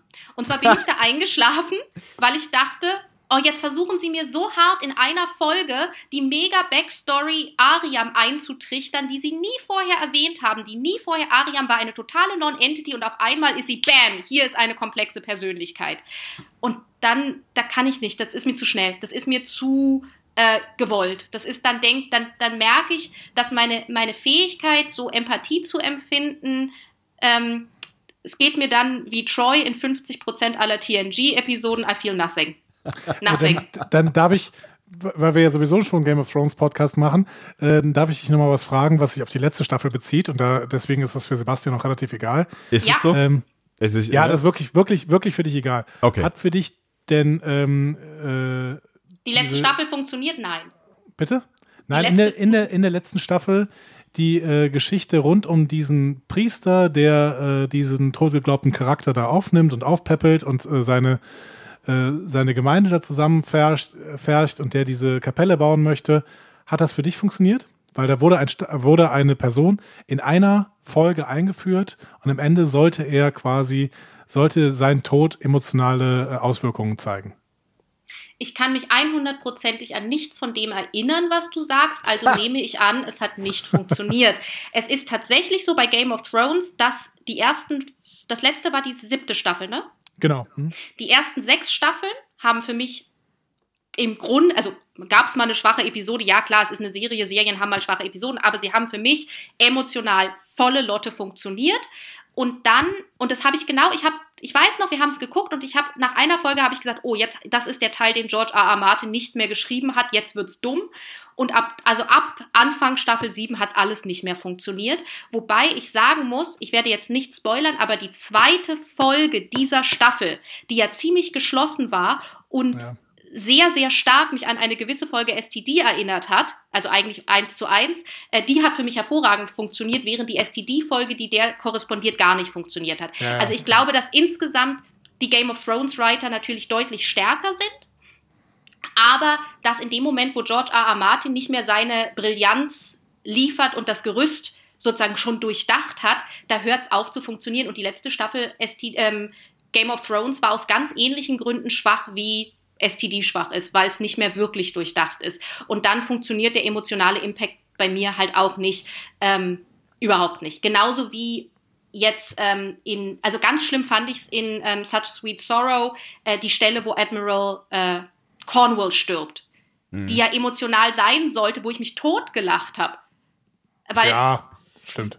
Hm. Das hat, weil da, da merke ich, okay, wir wollen jetzt so hart die Emotion haben, dass wir sie einmal einen Goodbye sagen lassen mit äh, Number One und dann holen wir den Captain in einer kriegerischen in der Auseinandersetzung von der Brücke, um nochmal ein melodramatisches Goodbye zu haben. Das ist mir zu fett. Da fühle ich mich äh, nicht ernst genommen als, als, als ja. Zuschauer. Vor allem, wenn du halt beim Zuschauen denkst, Moment mal, äh, und man kann das Ding nicht von außen schließen, man kann nicht ein Schnürchen um den Schalter machen und es von außen schließen. Man muss den Captain von der Brücke holen, anstatt einen Ingenieur von der Brücke zu holen. Ähm, der, ein Ingenieur, der das wahrscheinlich lösen könnte, dieses Problem. Man kann Admiral Burnham, äh, Burnham, Admiral Cornwall, nachdem sie die Tür geschlossen hat, nicht da rausbeamen. Es wird aber auch nie gesagt, warum man sie nicht da rausbeamen kann. Und dann fand ich das Allerallerschlimmste, und das ist der Punkt, auf den ich vorhin verwiesen habe, wo man es, wo man die Logik und die, die, die, die Intelligenz der Ästhetik opfert. Wir haben etwas vorher oder etwas nachher eingeführt, dass es auf der Enterprise jetzt ähm, äh, R2D2 gibt. Ihr erinnert euch? Ja, etwas vorher, genau. Mhm. Genau, kurz davor haben wir R2D2, ähm, R2D2 gesehen. Ja. R2D2 heißt der auf Deutsch. Ähm, oder R2D2. Wir wissen also, dass es roboterähnliche Wesen gibt mit, mit beweglichen Händen. Warum zur Hölle macht der die Tür nicht zu?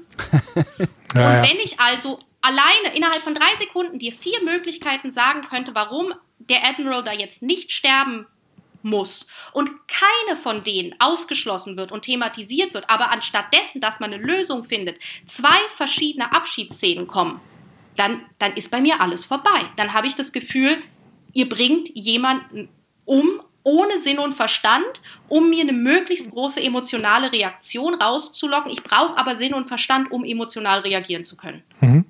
Äh, zwei, zwei Sachen zu, deinem, äh, zu deinen Ausführungen gerade. Also George R. R. Martin in Verbund mit Brillanz zu setzen, ist schon sehr, sehr mutig. Also er hat auch Nightflyers geschrieben, ne? Also der ist halt, der ist halt nicht immer brillant. So.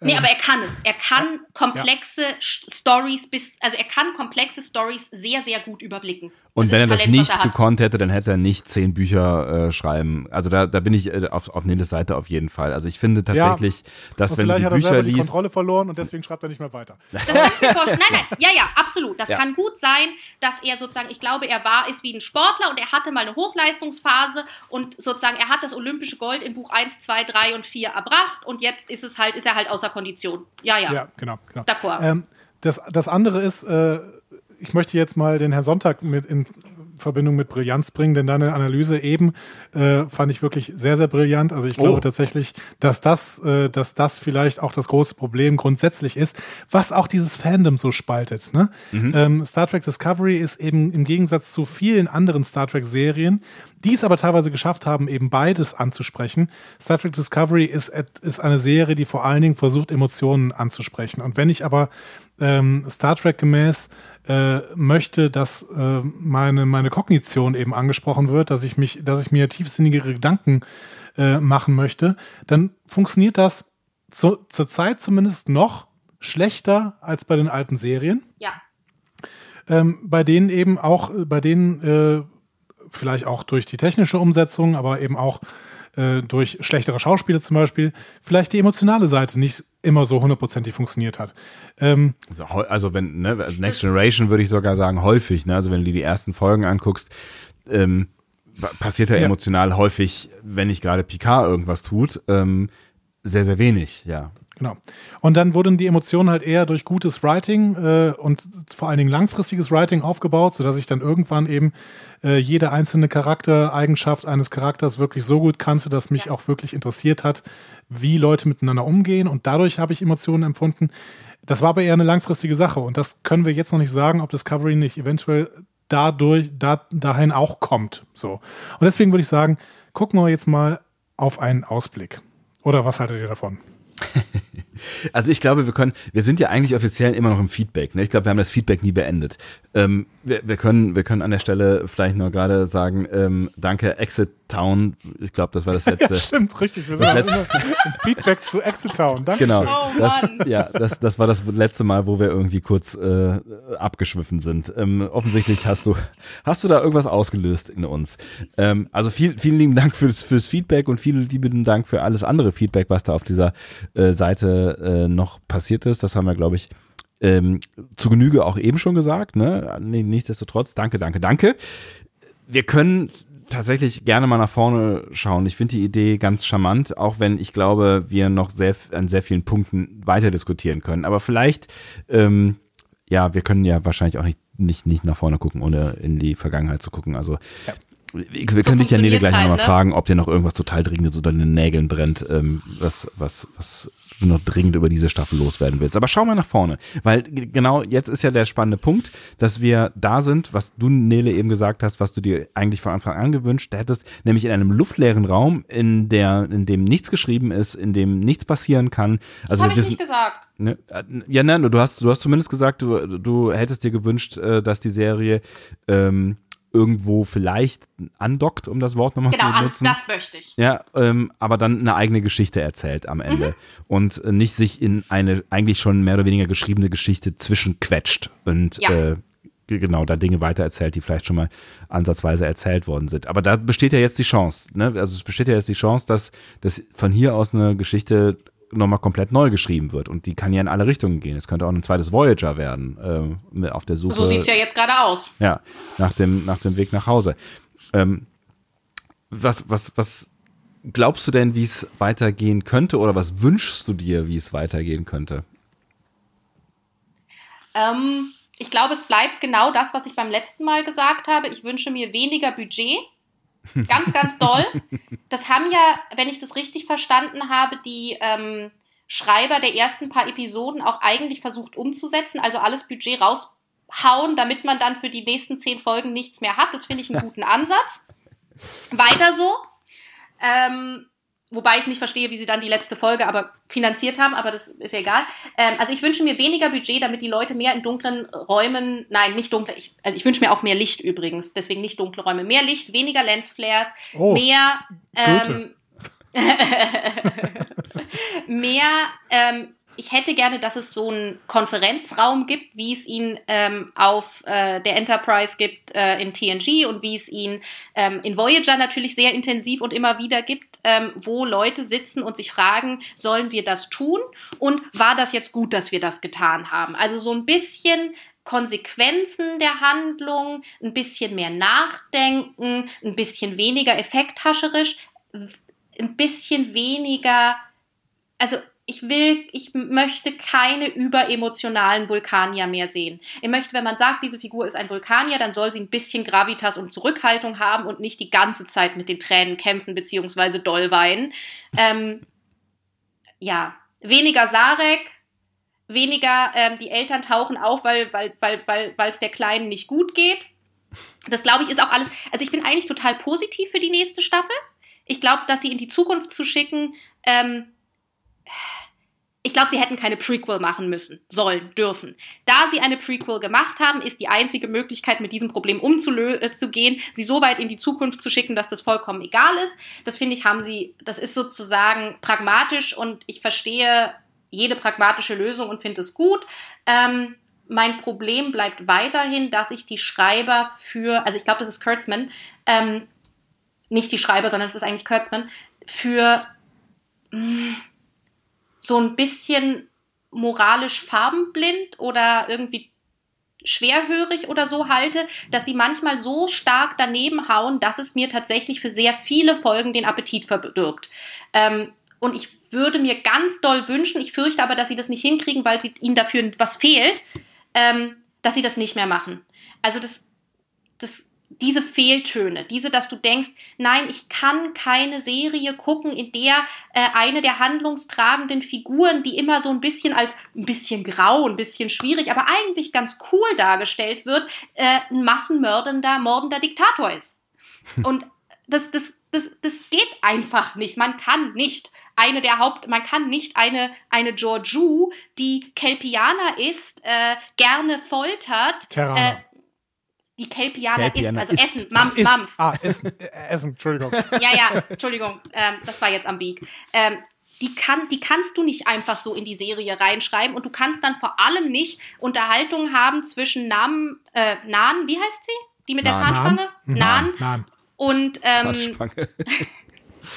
und, und Georgiou, die sind, äh, wir foltern jetzt Mampf. Ja, das, das geht einfach nicht. Yummy. Ähm, ja. Yummy, ja, ich habe es jetzt auf Deutsch übersetzt. Ja, das ist einfach nicht cool. Ähm, und diese Fehltöne, die wirklich mir jedes Mal uh, machen und die in Star Trek nichts zu suchen haben, die würde ich gerne weglassen. Und wenn man das kann und dann einfach seine eigene Geschichte in der Zukunft erzählt, die möglichst nicht die ganze Zeit auf dem Kanon rumtrampelt ähm, und gleichzeitig das äh, von Andy äh, oft erwähnte Crew-Gefühl hat, und die Geschichten auch wirklich erzählt. Also ich hätte gerne auch, dass die einzelnen Figuren immer sie selbst sind. Also so wie äh, in TNG, aber vor allem in Voyager, in Voyager finde ich es ganz stark, dass die Figuren, auch die langweiligen Figuren, auch ein Harry Kim ist immer ein Harry Kim und das finde ich gut. Das Aber Harry Kim entwickelt sich auch über sieben Staffeln hinweg überhaupt gar nicht weiter. Ich finde, das kann auch kein Maßstab sein. Nee, das finde ich überhaupt nicht. Also ich finde bei Harry Kim zum Beispiel finde ich es ganz großartig, dass wir ihn, dass wir genau wissen, er ist ein Muttersöhnchen, er spielt gerne Klarinette, ähm, er ähm, möchte unbedingt gerne Anerkennung von Autoritätsfiguren. Ihm ist nicht so wichtig, dass wie das Captain Janeway ihn toll findet und dann irgendwann verliebt er sich und, und bricht sozusagen das Vertrauen des Captains. Wir wissen deswegen, weil wir ihn vier Staffeln aufgebaut haben, wissen wir in der Folge genau, welche Relevanz das hat. Und wenn er dann was tut, dann hat das eine emotionale Größe für mich. Auch wenn er ein Langweiler ist, ich verstehe eben, der sagt, dass er ein Langweiler ist, aber er ist für mich ein konsequenter Langweiler, der, wenn er darüber, also sozusagen, dass der, wenn er dann das mit, mit sich selbst sozusagen bricht, das in mit einer Größe tut. Und das möchte ich gerne. Ich möchte, dass die Leute konsequent sie selbst tun, damit sie eine emotionale Fallhöhe entwickeln. Das wäre mein Wunsch. Oh, Harry Kim war ein ganz, ganz schlechtes Beispiel. Ja, dann lösen wir uns davon Deswegen habe ich ihn wieder. gewählt, weil ich, Ja. also ich habe ihn als Beispiel gewählt, weil er genau für mich der problematischste oder eine der problematischsten Figuren auf Voyager ist und trotzdem ganz viele Qualitäten hat, die einfach allen Figuren auf der Discovery fehlen. Also so ganz grundlegendes äh, Character Building. Ja, aber genau das, finde ich, hat bei Harry Kim und bei Chakotay quasi am, am allerschlechtesten funktioniert in so ziemlich allen Serien zusammen. Die haben ja überhaupt keine Charakterentwicklung, die haben kein, kein Charakterbuilding, die sind völlig eindimensional gezeichnet. Aber gut, Okay, dann gucken wir auch noch The Disease. So. wir, wir gucken, Um wir gucken alle. Voyager-Folgen mit dir. Das ist kein Problem. Nee, außer, nee, es gibt eine, es gibt eine, die ist ganz schlimm. Es gibt eine, die ist die, wo ähm, Seven of Nine so an, ein bisschen vergewaltigt wird. Die gucken wir bitte nicht. Die möchte, über die möchte ich nicht reden. Wir haben schon letztens eine ganz, ganz fürchterliche äh, Voyager-Folge geguckt. Welche? Time, timeless. Ist es Haupt- die mit den, mit den, mit den Reptilien? Nee, nee, tatsächlich Äh, geht, es, geht es darum, dass äh, gerade Harry Kim und Chakotay in einer äh, fiktiven Zukunft äh, als einzige Überlebende der Voyager-Crew irgendwie die Voyager aus dem Eis Ach, wiederholen die, ja, müssen. ja, ja, ja. Oh, war das schlimm. Aber ähm, Das war eine gut, unserer es war die Lieb- Es war eine Lieblingsfolgen. Lieblingsfolge, ja. ähm, gut, aber es war auch, äh, genau, über Geschmack lässt sich ja schlecht streiten. Ja. Ähm, jetzt gehen wir in die Zukunft, tendenziell ohne Ash Tyler, oder? Ja, Gott sei Dank. Also Ash Tyler, ähm, Pike und Spock sind komplett raus. Ne? Wahrscheinlich sind auch äh, Amanda, Grayson und Sarek komplett raus. Wahrscheinlich ist auch Lorel komplett raus, oder? Ja. Ja. Das finde ich aber auch gut, weil irgendwas mit der passiert ist, was mir gar nicht gefallen hat, rein optisch. Also, das fand ich auch nicht, weiß ich nicht, habe ich auch nicht verstanden. Ja, ich habe mir auch Sorgen um sie gemacht. Also sie, sie ist von Folge zu Folge hat sie sich immer irgendwie verändert und ich habe irgendwie das Gefühl gehabt, sie hat irgend, irgendwas, also irgendwas brütet die aus, also ihr geht's nicht gut oder Burnout oder irgendwas Ich dachte an Cortisol, weil sie so aufgeschwemmt aussah. oh Gott. Aber ich hoffe, oh mein Gott, sag mal, also reden wir jetzt gerade schlecht über eine Schauspielerin, die krank ist? Nein, Nein, natürlich nein, nicht. nein, nein. Das ist die Maske, Die das haben, ist nur die die haben an Maske. der Maske verändert. Und äh, äh, ja, irgendwie haben sie an der Maske rumgearbeitet in der Staffel, hatte ich das Gefühl. Ja, das war nix. Ja. Ähm, würde ich auch widersprechen. Ich fand die äh, in der letzten Folge die Klingonen, den Klingoneneinsatz auch noch äh, relativ cool, weil für mich da die Klingonen tatsächlich nochmal Klingonen waren. Ähm, Uns, uns geht es ja nur um das Aussehen von Lorel. ne? Uns geht es nur darum, dass sie was an der Maske geändert haben. Ja. Das war das nicht, also nicht die Klingonen an sich, sondern wirklich nur, sie haben da irgendwas gedreht. Sie sah nicht mehr aus wie sie selbst. ja, ich finde, dass sie äh, sich nicht unbedingt verschlechtert hat. Ich finde nur, sie hätten so konsequent sein sollen, dass sie dann auch die Maske so angepasst hätte, dass sie auch wieder normal reden kann. Ja, stimmt. äh, was ihr leider nicht gelungen ist. Ähm, Ansonsten sah sie, finde ich, sehr klingonisch aus. Also sie sah in der letzten Folge ja fast aus wie, wie Losa oder Betor. Äh, dementsprechend hat mir das eigentlich ganz gut gefallen. Aber okay, wir gehen davon aus, dass sie weg ist. Wir gehen davon aus, dass alle Leute, die in dieser Zeit gelassen worden sind, weg sind. Dann hast du für mich zumindest recht. Dann ist die einzig völlig problematische Figur, die wir jetzt noch mitgenommen haben, Giorgio. Warum auch immer. Also das, das, das verstehe ich tatsächlich nicht. Es, es macht halt auch eigentlich keinen Sinn, äh, sie mitzunehmen, wenn sie dann dann doch irgendwann äh, in einer Sektion 31 Serie mitspielen soll, was ich tatsächlich gerade überhaupt gar nicht mehr glaube. Doch, ich glaube schon und ich glaube tatsächlich, dass die Sektion 31 Serie in der fernen Zukunft spielt und Ash Tyler nicht Teil dieser Serie sein wird. Ach. Ist mittlerweile meine Meinung. Oder aber sie spielt halt, was ja ähm, eh schon, schon mal gerüchteweise durchgekommen ist, ne, spielt halt erst nach Staffel 3 und bis dahin ist äh, die Voyager wieder zurück zu Hause. Die Discovery hoffentlich. ja, ja. Ja, bleiben wir denn da? Was glaubt ihr? Bleiben wir in der Zukunft? Nö. Ich vermute auch nicht. Also ich glaube tatsächlich, sie könnten vieles, vieles tun, aber ich glaube, sie, sie werden es nicht machen. Also wahrscheinlich werden sie es irgendwie nicht machen. Die Frage ist halt, ähm, wie kommen sie aus der Nummer wieder raus? Also entdecken sie das, was wir eben schon angesprochen haben, dass man ja vielleicht einfach einen anderen Zeitkristall nehmen kann und einfach wieder zurückfliegen kann? Oder ähm, wird es tatsächlich noch mit, mit Mühen, also wird es irgendwie eine Geschichte geben, wo sie darum kämpfen müssen, wieder zurückzukommen? Also ich glaube, sie kommen zurück, früher oder später und wahrscheinlich nicht mal am Ende der Staffel, sondern irgendwann mittendrin. Ich würde ich würd dagegen halten. Ich, also unabhängig davon, dass ich glaube, dass es jetzt gerade noch überhaupt niemand weiß, was passiert. ähm, Wahrscheinlich nicht mal die Ich Writer selber, ne? ja, eben genau. Das ist genau das Problem, ja, ja. Ich würde aber dagegen halten, wir haben jetzt mit Michelle Paradise jemand, der offensichtlich sehr verträglich ist, mit dem Leute gut umgehen können und die dann vielleicht mal äh, ein, eine Staffel lang Showrunnerin bleibt. Unter an, äh, also wir müssen ein bisschen davon abziehen, dass sie Such Sweet Sorrow 1 und 2 geschrieben hat, weil sie das unter bestimmten Voraussetzungen geschrieben hat. Ähm, nämlich die Voraussetzungen, die vorher das ähm, der, der äh, Writers Room und die ganzen Autoren vorher ihr da hingelegt hat, äh, haben. Ähm, ich glaube, dass es der Serie gut tun wird, dass sie jetzt endlich genau das machen kann, was wir eigentlich die ganze Zeit von einer neuen Star Trek-Serie wollten, nämlich eine Geschichte weit in der Zukunft zu erzählen, in der nichts mehr genauso sein muss, wie es denn vorher war. Wir haben ein paar Hinweise, was eventuell da sein kann. Wir, wir haben von den Vidreich gehört aus dem Shorttrack Calypso, dass die offensichtlich eine, ähm, eine prägende Spezies dieser Zeit sind die kommen mir schon relativ interessant vor mit ihrer äh, Angewohnheit, eben kulturelle, popkulturelle Inhalte von alten äh, Spezies zu sammeln. Das wurde uns ja in Calypso vorgestellt. Das ist erstmal, finde ich, ein ganz guter Anker, um gute Geschichten zu erzählen. Und ähm, sie haben sich wirklich von sehr, sehr vielen befreit. Ja, das ist vielleicht lazy writing, sich so von sehr, sehr vielen zu befreien. Aber Ja. da sind sie jetzt. Und ich glaube, sie bleiben jetzt da. Und ich glaube, das kann der Serie gut tun. Also ich glaube, wenn sie da bleiben würden, um das noch ganz kurz anzuschließen, könnte das tatsächlich der Serie gut tun, weil sie dann nämlich wieder was von vorne anfangen müssten und sich von vorne from the scratch äh, Gedanken ähm, machen müssten über halt einfach neue Dinge so, ne?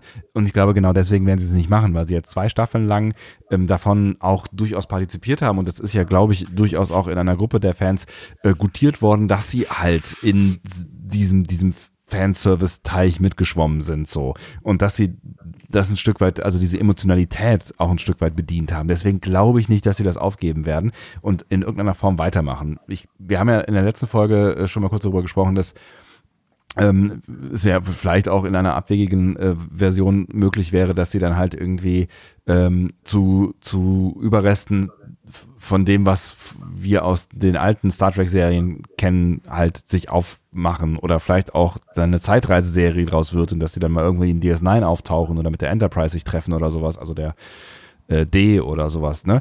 Ähm, ich glaube, sie werden in irgendeinen Weg finden, diesen emotionalen ähm, Anschluss an die alte Star Trek-Welt äh, herzustellen, weiter nutzen. Weil sie, glaube ich, sich nicht trauen, was eigenes aufzubauen, also ein eigenes Star Trek-Gefühl aufzubauen, was ja eigentlich das ist, was, was wir uns wahrscheinlich am Ende alle wünschen würden. Also ich bin ich, ich glaube, ich, ich glaub, Sebastian hat recht. Ähm, ich bin aber hin und her gerissen. Ich habe sozusagen eine utopische und eine dystopische Version. Die utopische Version ist die von Andy und die dystopische Version ist die von Sebastian. ich glaube, wenn sie es schaffen sollten, also es gibt die Möglichkeit, dass sie im Prinzip das machen, was Enterprise in Staffel 3 und 4 gemacht hat. Wenn sie das machen, ich fand Staffel 3 gerade von Enterprise ziemlich großartig, nachdem Staffel 1 und 2 ziemlich miserabel waren, aus anderen Gründen, aber auch nicht gut. Immer noch für mich besser als STD, aber nicht gut. Ähm, und deswegen wäre ich dem total offen gegenüber, wenn Sie sagen, wenn Sie jetzt selber verstehen, okay, das war nix, wir machen mal was ganz anderes und dann machen Sie Staffel 3 einfach, äh, äh, was man früher mal Science Fiction genannt hat, nämlich Sachen, die in der Zukunft spielen und nicht eigentlich heimlich in den 60ern. Ähm, Fände ich super. Ähm, meine Befürchtung ist, dass sie das tun, was sie in Staffel 1 getan haben. Da haben sie sie erst ins Mirror Universe geschickt und du dachtest, okay, jetzt haben wir eine Staffel im Mirror Universe, was mir persönlich nicht gefallen hat, aber gut. Ähm, und dann haben sie sie die Hälfte wieder dann zurückgeholt. Und das ist das, was ich glaube, was passiert, dass sie jetzt drei, vier, fünf, vielleicht sechs Folgen äh, in der Zukunft machen und sie dann zurückholen. Falls sie sie zurückholen, wäre meine Prognose das folgende. Sie tun es nicht über den Time Crystal und äh, den Anzug. Es wird auch niemals erklärt, warum sie es nicht über den Time Crystal und den Anzug machen. Ähm, das werden sie vollkommen vergessen und sie werden so tun, als müsste man eine ganz neue Lösung finden, ohne die alte zu, äh, aus dem Weg zu räumen. Und das werden sie dann tun und diese neue Lösung wird nicht so viel Sinn ergeben. Hm. Das ist meine pessimistische, kulturpessimistische Angstvorstellung. Wenn es nicht so ist, freue ich mich aber. Und mhm. bin auch wirklich bereit, das nochmal, ich bin bei jedem neuen Staffelbeginn bin ich wieder von neuem bereit, mich zu verlieben. Möchte also es ich, auch. Was ich mir tatsächlich wünschen würde, ist, äh, egal wo sie es wo es machen, ähm, dass sie diese kleinen Ungereimtheiten äh, und vielleicht auch die größeren versuchen besser zu kontrollieren. Ja. Ähm, und dann ist es mir tatsächlich fast egal, wo die Serie spielt, weil ähm, ich ich durchaus auch nach dieser Staffel finde, dass in dem Zeitrahmen, in dem wir uns bewegen, gerade in Staffel 2 auch eine Chance gesteckt hat und dass sie ganz viel, was damit zu tun hat, äh, an alte Geschichten anzudocken, gar nicht so doof gelöst haben. Das das äh, Problem waren eher halt die Ungereimtheiten, die dann im zweiten, in der zweiten Hälfte der Staffel vor allem aufgekommen sind, was die Stringenz dieser, dieser Zeitreise-Story angeht. Aber die Ideen, die sie hatten und zum Teil die Umsetzung an, an diese alten Geschichten anzudocken und auch das mit der Enterprise und der Enterprise Crew und diesem Gefühl, das fand ich alles gar nicht so doof. Das heißt, wenn sie, wenn sie, wenn sie es hinbekommen würden, in einer nächsten Staffel einfach ein bisschen konsistenter die Geschichten zu erzählen oder uns ein paar mehr Antworten zu geben, weil offensichtlich wir Star Trek-Zuschauer äh, ein anspruchsvolles Publikum sind, die sich gerne auch, äh, also ich gucke mir gerne eine Folge an, die meine Emotionen anspricht. Und wenn es gut gut gespielt ist und äh, dramaturgisch in der Folge irgendwie konsistent ist, so be it, dann bin ich auch bereit, über vieles hinwegzugucken. Aber offensichtlich wollen wir halt auch im Großen und Ganzen gute Geschichten erzählt äh, bekommen. Und wenn sie das hinbekommen, dann bin ich völlig d'accord damit, wenn sie dann im Zweifel nochmal auf DS9 treffen oder auf wen auch immer. Ich glaube, es spricht so einiges dagegen, ähm, gegen eure äh, dystopischen Welt, äh, Star Trek Weltansichten. Also ich glaube, dass ähm, sie jetzt sich sicher sind, dass äh, Star Trek im TV lebt, dass Star Trek neue Fans bekommen hat, dass Star Trek aber die alten Fans auch weiterhin behält. Äh, die, die, Quoten scheinen einigermaßen in Ordnung zu sein. Man kennt ja keine genauen Quoten, aber man kennt zumindest das Interesse an Star Trek Discovery. Und ähm, sie, sie scheinen auf jeden Fall auch die Marke weiter ausschlachten zu wollen. Zusätzlich bauen sie diese Picard-Serie, die ja ganz klar alte Star Trek-Fans anspricht, die dann wiederum den Streaming-Kanal äh, buchen werden und äh, deswegen brauchen sie Discovery nicht mehr, um die alten Leute anzusprechen. Ich glaube, ähm, dass darin eine ganz große Chance steht. Denn das war auch die Chance von DS9. DS9 konnte sich so frei entfalten, weil es immer die Serie parallel hatte, weil es, weil es TNG parallel hatte und weil es später Voyager parallel hatte. Was ehrlich gesagt, also Nele, du wirst mir widersprechen, aber Voyager war im Endeffekt kein neuer Ansatz. Voyager hat das geboten. Das habe ich auch TNG, nie gesagt. Genau, aber Voyager nee, hat das ja. geboten, was TNG hinterlassen hat. Ne? So. Genau, äh, die hat da weitergemacht, angedockt. Genau. Genau. Und ähm, das, war die, das war die große Chance von DS9. Und ich glaube, dass Discovery jetzt bald auch diese Chance bekommen könnte, wenn man einfach sagt, okay, ähm, wir kriegen die Fans, die TNG hatte, kriegen wir mit Discovery nicht mehr so richtig äh, eingefangen. Denn mhm. die Leute, die TNG äh, gerne geguckt haben, die gucken jetzt eher The Orville. Warum auch immer, vielleicht aus Retro-Gefühlen oder ähm, einfach auch, weil Orwell ganz gute Geschichten erzählt. Äh, und weil und man moralisch nicht so ambig ist. Genau, genau. Und, und weil man dann eben den, den äh, Penela-Humor so ein bisschen dann äh, mitnimmt und dann ist das schon okay. Äh, gefällt mir eben auch und dann müssen wir auch nochmal, äh, lieber Sebastian, wenn du da mal was nachgeholt hast, endlich mal eine Folge drüber machen. Ja. Ähm, aber ähm, ich glaube, dass sie das mittlerweile gemerkt haben und dass sie, dass sie mit Discovery deswegen jetzt sagen, okay, dann haben wir jetzt neue Fans und dann können wir einen neuen Weg gehen und dann gucken wir mal, was mit diesem neuen Weg denn möglich ist.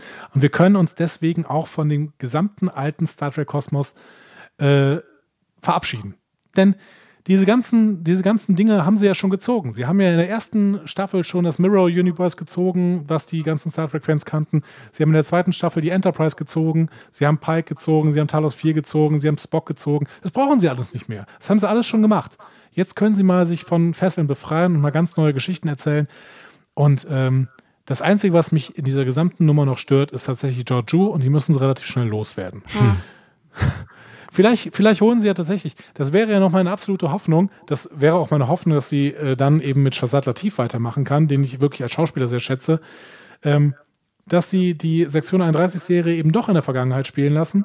Äh, dann holen sie Michelle Yeoh halt zurück und dann ist Georgiou auch nicht mehr in der Zukunft, aus irgendeinem Grund. Und dann können sie die Sektion 31-Serie genau da andocken lassen, wo jetzt gerade Discovery äh, aufgehört hat, beziehungsweise wo ehrlich gesagt Enterprise aufgehört hat, jetzt in der, bei Such Sweet Sorrow 2. Das war ja am Ende tatsächlich das Ende von Enterprise und nicht das Ende von Discovery. Ne? ähm, und dann lassen sie Discovery halt in der Zukunft spielen, völlig losgelöst von diesen ganzen Fesseln, die wir in den ersten beiden Staffeln äh, ans Bein der Autoren gehangen haben und, und sagen, okay, und wir beschäftigen uns jetzt auch nur mit dem Schicksal der Discovery. Wir beschäftigen uns nicht mit der Bedrohung des gesamten Universums. Wir beschäftigen uns auch nicht mit einem allumfassenden Krieg gegen irgendwas. Nein, wir beschäftigen uns damit, dass die Discovery lost ist in einer Zeit, in der sie sich nicht auskennen, in einer Zeit, in der sie tendenziell gegenüber anderen Föderationsmitgliedern ähm, technologisch wahrscheinlich weit unterlegen sind und in der Zeit, in der sie trotzdem irgendwie klarkommen müssen und trotzdem irgendwie überleben müssen. Und da stecken, finde ich, Stories drin ähm, ohne Ende. Und dann noch mit guten Charakteren, weil diese guten Charaktere haben sie in den ersten beiden Staffeln wirklich entwickelt und die sind jetzt alle dabei. Hm. Ich, äh, ich habe viel Amen. Sympathie für diese, genau, für diesen, für diesen Wunsch. Äh, bleibe vorsichtig skeptisch am Ende. Aber ähm, wer weiß, vielleicht, vielleicht klaut Georgiou ja dann am Ende irgendwie diese einzige Möglichkeit, die sie haben, um zurückzukommen und verschwindet auf Nimmerwiedersehen und die Discovery bleibt gestrandet. Aber ich glaube tatsächlich, dass, keine Ahnung, also, sie haben ja eine Serie entwickelt, die ähm, anders funktioniert hat bisher. Ne? Also sie hat halt funktioniert dadurch, dass sie das Universum retten müssen, dass die großen Themen angesprochen werden, das große Drama angesprochen wird oder äh, kreiert wird. So, ne? Es wäre natürlich echt ein ganz, ganz schöner Umschwung, wenn, wenn es jetzt in Anführungszeichen nur noch um das Schicksal der Discovery gehen würde und nur noch um die Frage, wie kommen wir denn jetzt bitte wieder nach Hause? Aber ich bin deiner Meinung, da steckt natürlich ganz viel Charme drin, äh, wenn sie es tun würden. Ich glaube, wir sind uns da alle einig. Also ich glaube, die Frage ist nur, glauben wir es oder glauben wir es nicht. Mhm. Ähm, ich muss aber sagen, als, als Hörer, dass Andi natürlich eine sehr, sehr hohe äh, Prädiktionsakkuratesse hat. Habe ich, hab ich das? Ich habe ja. es selber verloren. Nee, du bist ziemlich gut. Ähm, sag mal, was hast du eigentlich, um nochmal über deine Prädiktion, äh, wie, oh Gott, ich kann echt kein Deutsch, äh, um deine Vorhersagen, ja? Hast Ja. du vorher, äh, ist Leland Borg? Schon. Äh, nein, nein, Nein? nein, nein, nein, nein, nein, nein. Das, das habe ich ja angesprochen tatsächlich. Und Andi, äh, du hast, glaube ich, relativ schnell gesagt, Quatsch. Nee, für mich, also okay. Also da bin ich auch nochmal gespannt, weil wenn er nicht Borg ist, dann finde ich das Writing an der Stelle auch extrem schwach. Also einfach die ästhetische Umsetzung. Es ist halt sehr nah dran, ne? Das war, das war. Ja, wegen den Nanobots, ne? Aber Ja. die, die Borg haben tatsächlich ja irgendwie ihre, äh, ihre Grundlagen zu Zeiten der menschlichen Renaissance im Delta- Delta-Quadranten und da muss Leland irgendwie erstmal hinkommen. Ja, aber sie sind, aber, aber sie sind ja bei First Contact, sind sie ja, das ist ja vor, das ist ja zu äh, äh, Cochrane-Zeiten, da sind die Borg da, es bleibt äh, Borg-Technologie über. Für mich ist es eine separate Timeline, ähm, in der ähm, Sektion 31 an der Borg-Technologie rumgespielt hat, damit Control entwickelt hat. Deswegen kennen wir Control auch nicht, weil sonst, also für mich löst es ganz viele Zeitprobleme zu sagen, na ja, Control ist halt eine, Ab, eine, eine sozusagen ein Beiprodukt von äh, Sektion 31 experimentiert an äh, Borg-Technologie, die sie im äh, 21. Jahr 21. Jahrhundert, 22, ach, ihr wisst, was ich meine, äh, bekommen hat. Und damit lösen sich ganz viele Sachen und damit wäre ich dann auch nicht mehr so böse, dass Leland einfach so verdammt Borg aussieht und ja auch eine Version von Resistance is futile, irgendwie Struggle is useless oder so sagt. Das fände ich dann alles okay, wenn sie mir irgendwann sagen, ja, ja, wir sind in der Borg-Timeline. Ähm, und sonst würde ich auch noch da das Problem sehen, dass äh, sie sich selber plagiieren auf eine sehr unschöne Art und Weise. Ja gut, aber wie viele Geschichten sind in der gesamten Science Fiction und auch in Star Trek und auch in TOS schon äh, über äh, wild gewordene und sich verselbstständigende Computer erzählt worden? Ne? Ja, aber Also, nicht mit der äh, gleichen Ästhetik und nicht mit der gleichen, ähm, mit der, also ich finde es inhaltlich und ästhetisch viel zu nah dann. Also, ästhetisch an ein paar Stellen, aber auch nicht an allen. Ne? Also wir haben zum Beispiel keine äh, extra, äh, also aus, außerhalb des äh, Körpers gelegene Implantate oder sowas. Oder ne, wie nennt man das dann noch so, Implantate oder äh, Explantate? Keine Ahnung. Ich glaube, man Ähm, spricht äh, in. in äh, Ocular Implants. Es Genau, sind, die sie sagen sprechen- Implantate. Ja, ja, genau. ja. Aber wir haben, wir haben die Nanobots äh, natürlich, die, die eine recht ähnliche Optik haben. Aber ich finde fast, dass es dabei war, dass dass, dass es das war. So. Also für mich sind es die Nanobots, für mich ist es die Szene, wo Leland ähm, sozusagen assimiliert wird, ist ästhetisch extrem ähnlich Assimilationsszenen in, in, in ähm, TNG und ähm, Voyager später. Für mich ist diese eine Stelle, wo er eine Umschreibung, also wo er im Prinzip Resistance is futile sagt, ähm, die Art, wie assimiliert wird, es ist schon ziemlich viel. Also ich, ich glaube es auch deswegen nicht, weil die Borg ja äh, 80, ne, quasi, nee, 100 Jahre später ganz anders dargestellt werden. Ne? Also die, Ja, ja, aber deswegen ja parallele Timeline. Ja, das ist ja, die- das ist ja die größere Theorie, die du jetzt öfter schon aufgemacht hast. Mhm. Ich glaube das nicht. Ich glaube das nicht, dass äh, die sich äh, hier die Chance nehmen lassen, dass es alles in der Timeline spielt, die wir nachher sehen. Weil ansonsten hätten diese ganzen Auswirkungen, diese ganzen Nebensätze, die in dieser Staffel gefallen sind von äh, Pike, der irgendwie sagt, ja, jetzt streicht doch diese ganze Holotechnologie, die bringt uns nur Ärger und sowas, ne? Ähm, diese ganzen kleinen Gimmicks, die sie ja lieben einzubauen, da, da geht den Autoren ja offensichtlich einer ab, wenn sie das machen. Ja, ähm, das, das, ähm, das würde ja alles entwertet werden im Nachhinein, wenn sie sagen würden, das ist eine ganz andere Timeline. Und deswegen, glaube ich, machen sie das nicht. Nee, das glaube ich auch das nicht, ist weiterhin ja. dieselbe Timeline und deswegen, äh, und dann wiederum werden die Borg völlig falsch erzählt, weil sie ja äh, in, im TNG-Universum eben, du kannst an denen vorbeigehen und sie nehmen dich nicht wahr oder sowas. Hm. Natürlich, weil sie dich ignorieren, weil sie dich für äh, unter, eine untergeordnete Spezies halten. Aber da ist Control ja völlig anders gezeichnet. Deswegen, ähm, Der ist nee, das eigentlich für mich als Individuum viel intelligenter als, äh, als, als jeder, jeder äh, Borg es jemals war. So, ne? Ja, da denke ich dann halt, naja gut, das ist halt, was passiert mit Borg-Technologie, wenn äh, Control, äh, wenn, Entschuldigung, äh, Sektion 31 200 Jahre lang dran mit rumspielt. Also ich glaube nicht, dass es Borg sind. Ich glaube auf keinen Fall, dass es die Origin-Story der Borg ist, aus eben genannten Renaissance-Gründen, sondern dass es ein, ein sozusagen ähm, also es passt für mich zu Sektion 31, wenn wir Borgteile in der Tiefkühltruhe haben, an diesen Teilen auch rumzuspielen. Und es passt dann wiederum für mich an Borg-Technologie, die ja adaptiv ist, dass sie äh, sich sozusagen wehrt oder dass sie äh, diese Möglichkeit nutzt. Das macht für mich logisch Sinn. Ich gebe dir recht, Ach, so dann, meinst du das? Mhm. ja, ja. Das Okay. ist nicht deswegen parallele Zeitline, nämlich eine Timeline, die mit, mit dem First Contact anfängt. Also damit, Ja, dass okay. Borg-Teile übrig bleiben.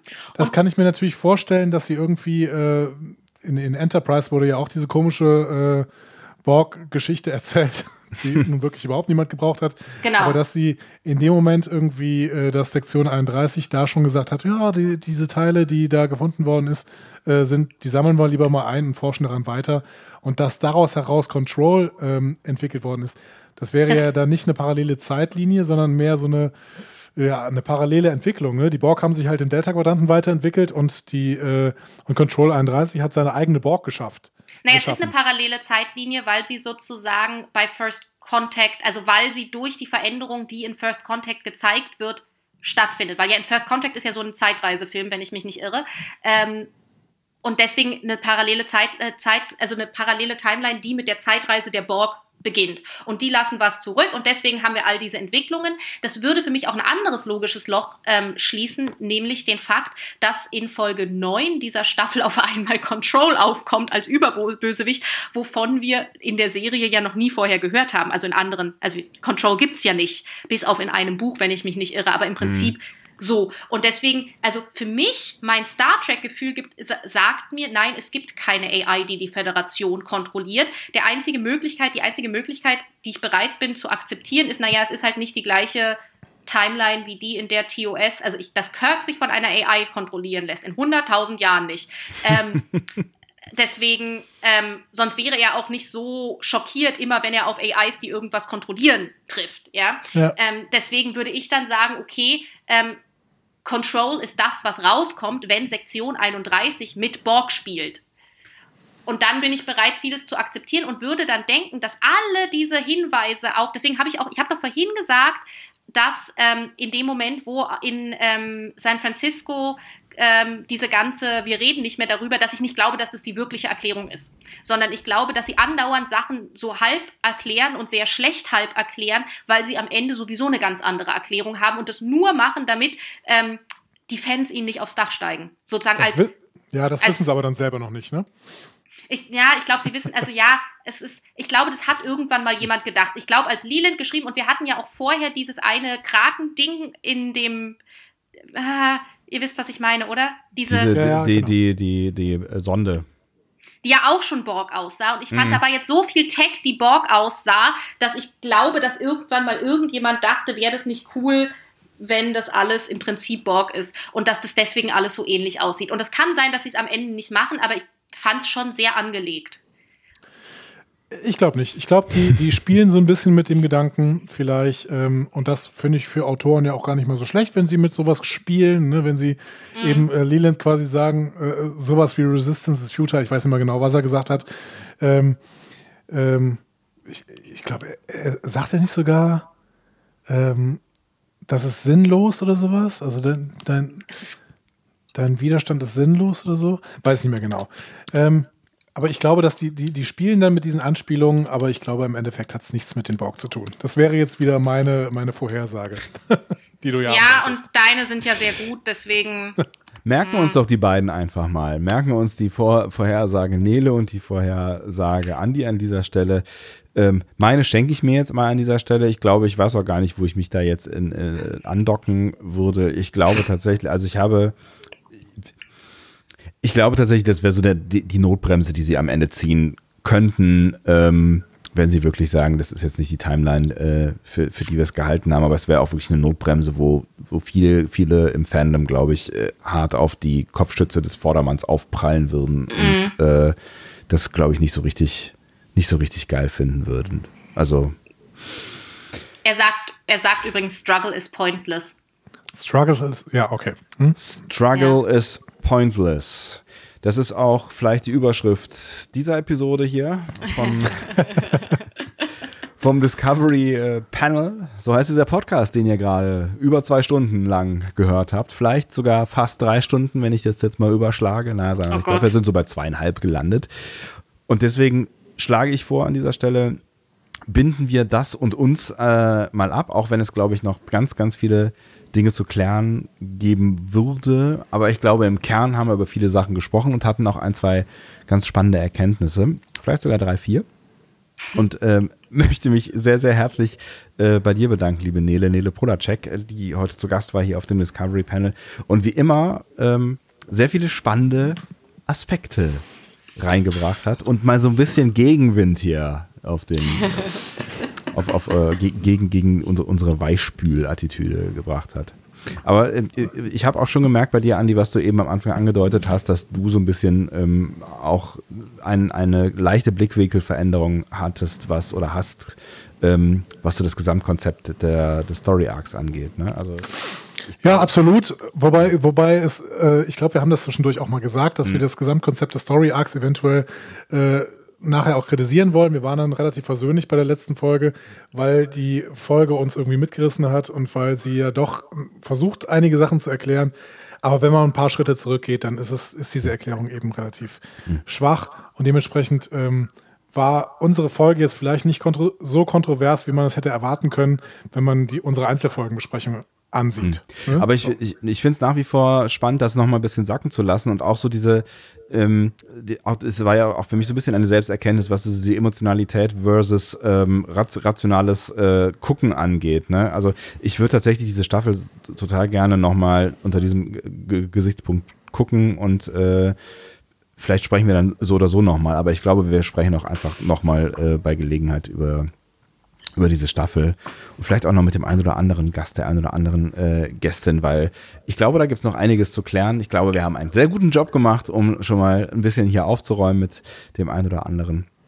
Und dafür bedanke ich mich bei euch beiden. Ach, war das schön. Vielen ich Dank. Mich, ja ich mich auch möchte an dieser Stelle nochmal sagen, dass die äh, männliche Form von Captain übrigens Captain ist. auch wenn Captain Janeway natürlich anderes suggeriert, aber tatsächlich, man kann auch einen männlichen Captain als Captain bezeichnen und einen männlichen Gast als Gast. Da haben wir, äh, ne, ich sage sehr gerne Gästin tatsächlich. Ähm, und über äh, den Captain haben wir irgendwann mal philosophiert in irgendeiner unserer Folgen. Da hattest du uns netterweise auch schon schriftlich darauf hingewiesen. Ähm, wir, wir werden uns versuchen, äh, daran zu halten, würde ich jetzt mal sagen. Ja, hier auch nochmal ja. Nik Nikolai von Michalczewski, der als Mark Brandes eben äh, Jugend äh, Science Fiction geschrieben hat, hat das Wort Captess geprägt und ich mag's. ja, ich find's, ich find's ganz, ganz schlimm, weil natürlich Captain das abspricht, dass Captain Janeway Captain Janeway ist und dass Frauen Captain sind. Und da Frauen Captain ja schon seit immer sind in Star Trek, finde ich, äh, nein. Aber ja, äh, es ist ja keine Abwertung, eine weibliche Form zu benutzen. Ja, ähm, aber gut. ich, ich, möchte grundsätzlich aber mal gerade zu diesem Cast sagen, wir haben jetzt zweieinhalb Stunden lang sehr kontrovers diskutiert über Sachfragen, anstatt jetzt völlig absolutistisch, absolutistisch zu agieren. Und ich finde, ähm, dass das Fandom da teilweise gerade äh, im Internet, das ist natürlich auch ein typisches Internetphänomen, ein bisschen in die falsche Richtung geht, äh, dass sich da Leute wirklich persönlich teilweise angreifen ähm, gegenseitig, wenn irgendwelches Feedback gegeben wird auf Discovery. Es gibt sehr, sehr viele Leute, die Discovery sehr, sehr gern mögen. Es gibt Leute, ja. die Discovery absolut überhaupt nicht mögen. Und ich finde, man kann es trotzdem, so wie wir das in den letzten zweieinhalb Stunden, finde ich, ganz schön gemacht haben. Und ich danke euch dafür.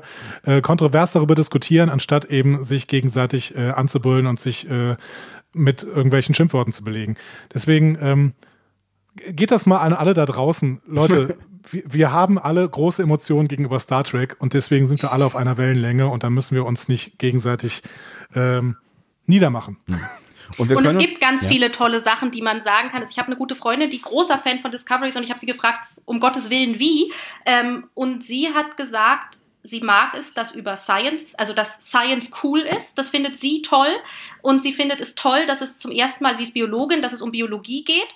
Ähm, dass es nicht Star Trek für Physiker, sondern Star Trek für Biologen ist. Und sie findet es toll, dass ähm, Emotionalität, also speziell Tillys Emotionalität als etwas Gutes, also als selber ein sehr emotionaler Mensch, findet sie es toll, dass Emotionalität hier was Gutes ist. Und das finde ich sind alles Sachen, die, so, die man so akzeptieren kann und die ich auch an anderen Menschen, also wer emotional ist und das gerne als was Gutes in Star Trek gesehen haben möchte, der wird hier repräsentiert. Und dann ist es logisch, dass jemand, der tendenziell eher überrational ist, äh, sich eher nicht repräsentiert wird. Und das sind einfach unterschiedliche Persönlichkeiten, die aber alle ihre Berechtigung haben. Hm.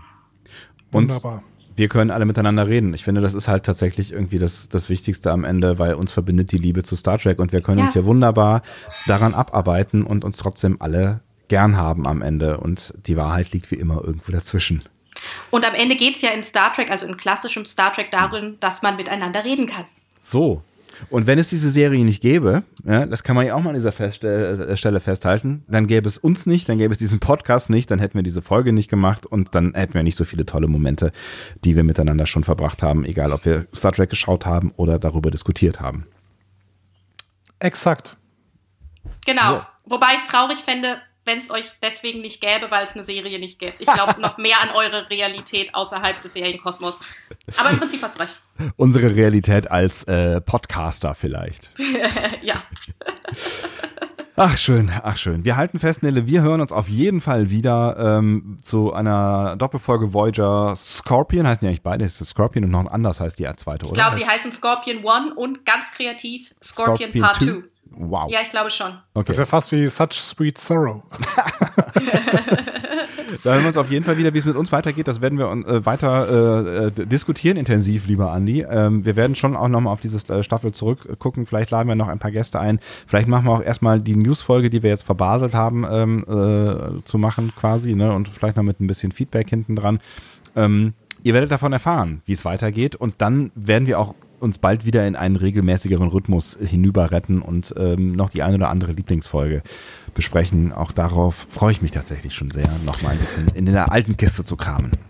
Absolut. Wir haben viel vor und ich freue mich drauf. Ich mich auch. Ich äh, wünsche euch alles Gute, einen wundervollen äh, mittlerweile Abend. Es ist stockdunkel bei mir geworden. Ich weiß gar nicht genau, wie das passieren konnte, aber ich glaube, es liegt am Regen. In diesem Sinne, äh, tut was auch immer ihr tut. Macht's gut. Tschüss. Tschüss. Tschüss.